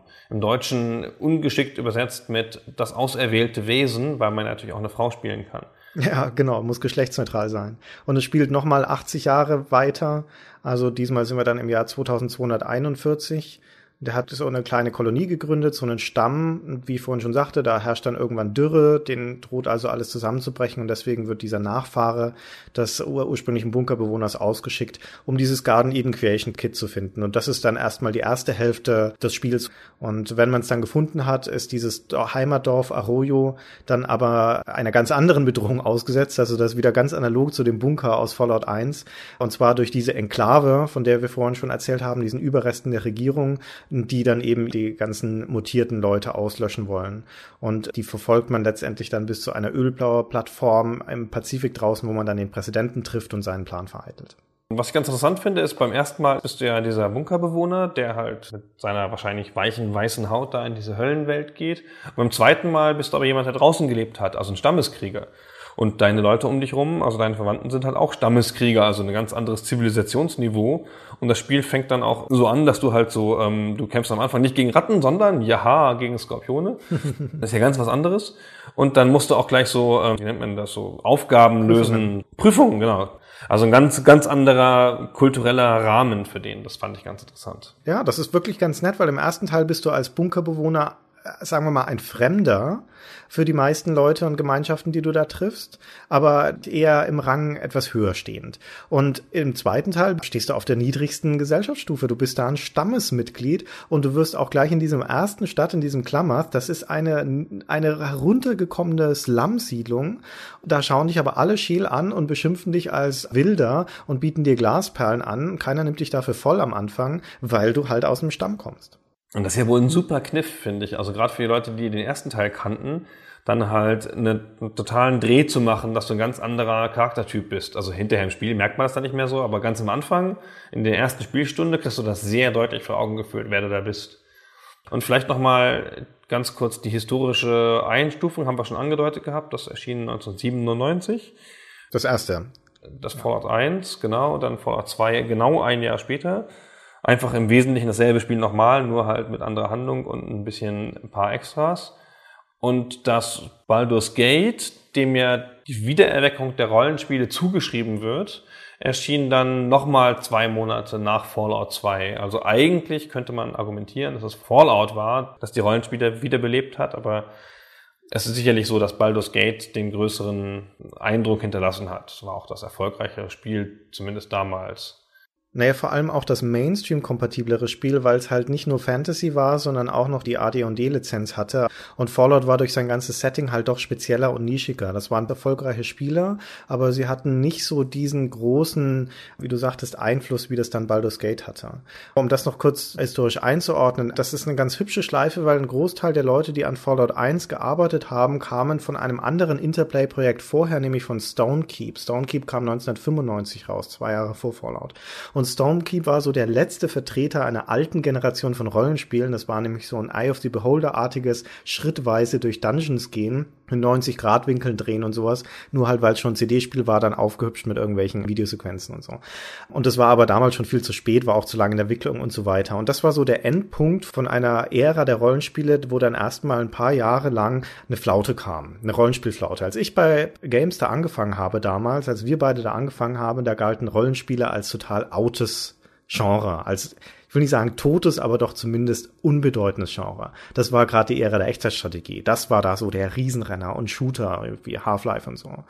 Und dann kam Baldur's Gate und damit waren auf einmal die Rollenspiele wieder da. Aber wie du schon sagtest, Fallout war eigentlich noch mal ein Jahr vorher.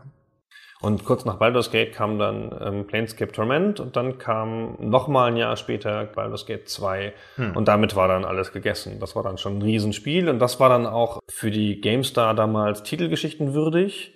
Baldur's Gate wäre das noch nicht gewesen. Das war keine, gab es keine, kein Vertun, dass das Titelgeschichte wird. Oder rede ich da gerade Unsinn? Nee, ne? Ich bin mir gar nicht sicher. Hatten wir das nicht auf dem Titel? Glaube ich schon. Baldur's Gate 1 auf dem Titel? Ich glaube, ja. Nein, nehme ich alles zurück. Also es ist natürlich ein Blatt mit großem Weitblick gewesen schon immer, das halt natürlich auch da schon früh erkannt hat, wenn sich Trends ändern. Genau, und mit Fallout 2 war es dann auch erstmal vorbei mit Fallout. Dann kam 2001 noch Fallout Tactics, so ein Nachklapp von einem ganz anderen Entwickler und dann halt nur die Taktik. Das hat mir übrigens nicht gefallen, aus Gründen, die ich nicht mehr weiß. Und dann kam ganz absurd, 2004, hast du bestimmt nicht gespielt, für die PS2 und die Xbox Brotherhood of Steel, ein nee, habe ich nicht gespielt. Fallout-Ableger als Diablo-eskes Action-Rollenspiel. Und so ein ganz stumpfes Konsolenspiel. Es gab kurz vorher gab es Baldur's Gate Dark Alliance auf Konsole. Auch so ein ganz stumpfes, wie durch, durch ganz enge Levels navigierendes Action-Rollenspiel, wo du tausende von Monstern hinklopst und so ganz einfach, so mit so einem ganz klaren Anfang, so nimmst du den Barbaren, die Frau oder den Magier oder so. Und genauso ist es bei Brotherhood of Steel auch. Da nimmst du halt so einen kräftigen Typen, eine Frau oder ich glaube einen Mutanten oder so. Hm. Und das ist ein ganz stumpfes Spiel, ganz nett. Also jetzt nicht, also ist nicht schlecht oder so, aber halt ist auch nicht wahnsinnig besonderes, hat man schon tausendmal gesehen. Man trifft aber da ganz am Anfang in der Stadt Carbon den Wortdweller wieder. Ah. Der heißt da irgendwie anders, der heißt da irgendwie Wasteland Survivor oder sowas. Und der steht dann da rum und sagt hin und wieder mal so nostalgische Sachen, so wie ihm das damals ergangen ist und so. Also es ist jetzt nicht offiziell Fallout-Kanon, glaube ich. Aber das hat mich da sehr gefreut, dass ich dem nochmal wieder begegnet bin, weil man wusste ja nicht, was nach Teil 1 mit dem passiert ist. Also ich habe es wie gesagt nicht gespielt, weil es ein Konsolenspiel war, aber Interplay war damals in so einer, ich sag, nennen wir es mal in so einer Größenwahnsinns-Expansionsphase. Die waren klassische Heimcomputerentwickler und äh, sahen aber zu der Zeit, wie erfolgreich Electronic Arts zum Beispiel auf den Konsolen waren, wollten also auch stärker auf die Konsolen. Sie wollten in den Filmbereich, sie haben eine eigene Filmabteilung gegründet, sie wollten viel stärker in den Lizenzbereich, haben deswegen AD&D lizenziert, waren eine Zeit lang stark investiert in die interaktiven Filme, als die CD rauskam, also hatten sozusagen ihre Hände überall drin, in jedem Genre, auf jeder Plattform und so weiter, haben sich da ziemlich verzettelt.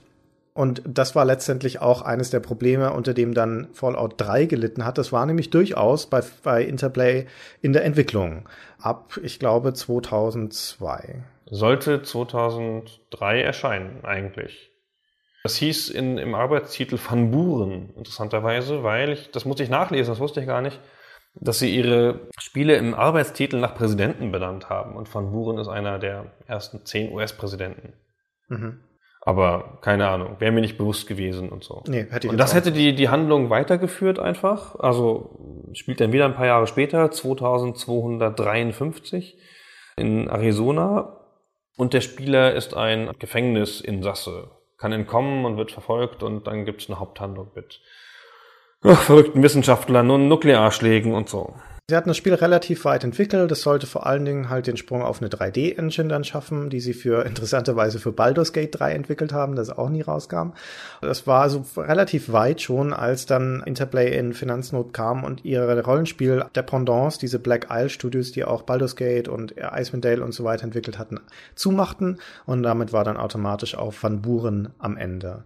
Diesen Prototypen, den es dafür gab und vieles von den Grafiken und sowas sind Jahre später dann auch ins Internet geleakt und lassen sich auf der sehr, sehr guten Seite No Mutants Allowed nachschauen. Das ist so die Sammelstelle von allen Informationen zu Fallout, können wir sehr empfehlen.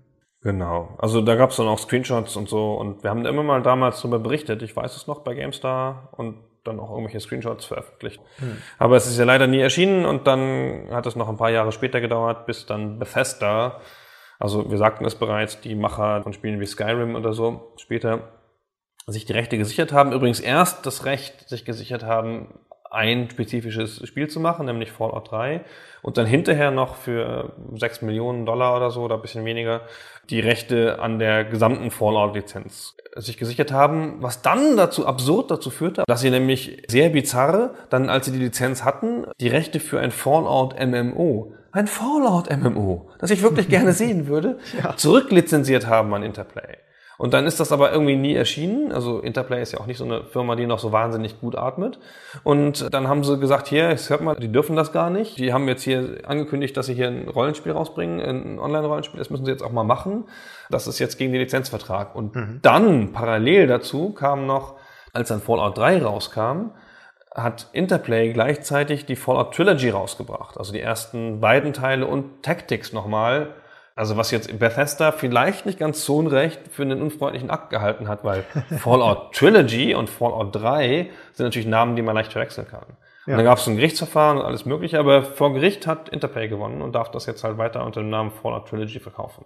Ja, das war damals, wenn ich mich recht erinnere, schon irgendeine Nachfolgefirma von Interplay, weil die haben ja letztendlich dann bankrott angemeldet, irgendwann in den frühen 2000ern. Aber gut. Fallout liegt jetzt bei Bethesda, ist dort meiner Meinung nach auch sehr gut aufgehoben. Ich halte Fallout 3 und auch New Vegas, was von Obsidian gemacht wurde, dann wiederum hübscher Zirkelschluss der Geschichte von vielen Leuten, unter anderem dem Chris Avalon, die schon am zweiten und auch am eingestellten dritten Teil von Interplay mitgearbeitet haben. Und einige Ideen aus diesem Van Buren-Projekt finden sich in New Vegas wieder. Aber über Fallout 3 und New Vegas sprechen wir an anderer Stelle, die sind einen eigenen Podcast wert, in ein paar Jahren, wenn wir sie dann auch als Klassiker einordnen können. Ja, der ist um 2000, also nicht vor 2020, würde ich Ja, sagen. gut, hat ja noch Zeit. Ja, so viel Zeit ist noch. Gunnar, wir haben so viel geredet wie noch nie in einem unserer Podcasts und trotzdem habe ich das Gefühl, dass wir der Fallout-Serie nicht mal ansatzweise gerecht geworden sind. Das geht auch, glaube ich, gar nicht, weil ich finde, da gibt es so viel Erzählenswertes in den Spielen und auch so viel, was die Spiele bedeutet haben für Leute, für die Spieleentwicklung, so viele interessante Geschichten darum zu erzählen, das kriegt man nicht in ein, zwei, drei Stunden durch, glaube ich. Nee. Wir haben das auch bei der unserer Vorrecherche schon gemerkt, wie man da von einem ins andere kommt. Das ist unglaublich. Aber wir tragen die Aufgabe einfach weiter an unsere Hörerschaft, das fortzuspinnen. Wir würden uns sehr freuen, wenn ihr in den Kommentaren auf unserer Webseite oder auf Facebook eure eigenen Erlebnisse mit Fallout schildert und uns alles das vorhaltet, was wir jetzt vergessen haben zu sagen. Und ich glaube, das wird noch vieles sein. Genau, damit verabschieden wir uns für heute und wir freuen uns auf viele Kommentare und bis zum nächsten Mal. Richtig. Krieg, Krieg bleibt immer gleich. Tschüss. Ciao.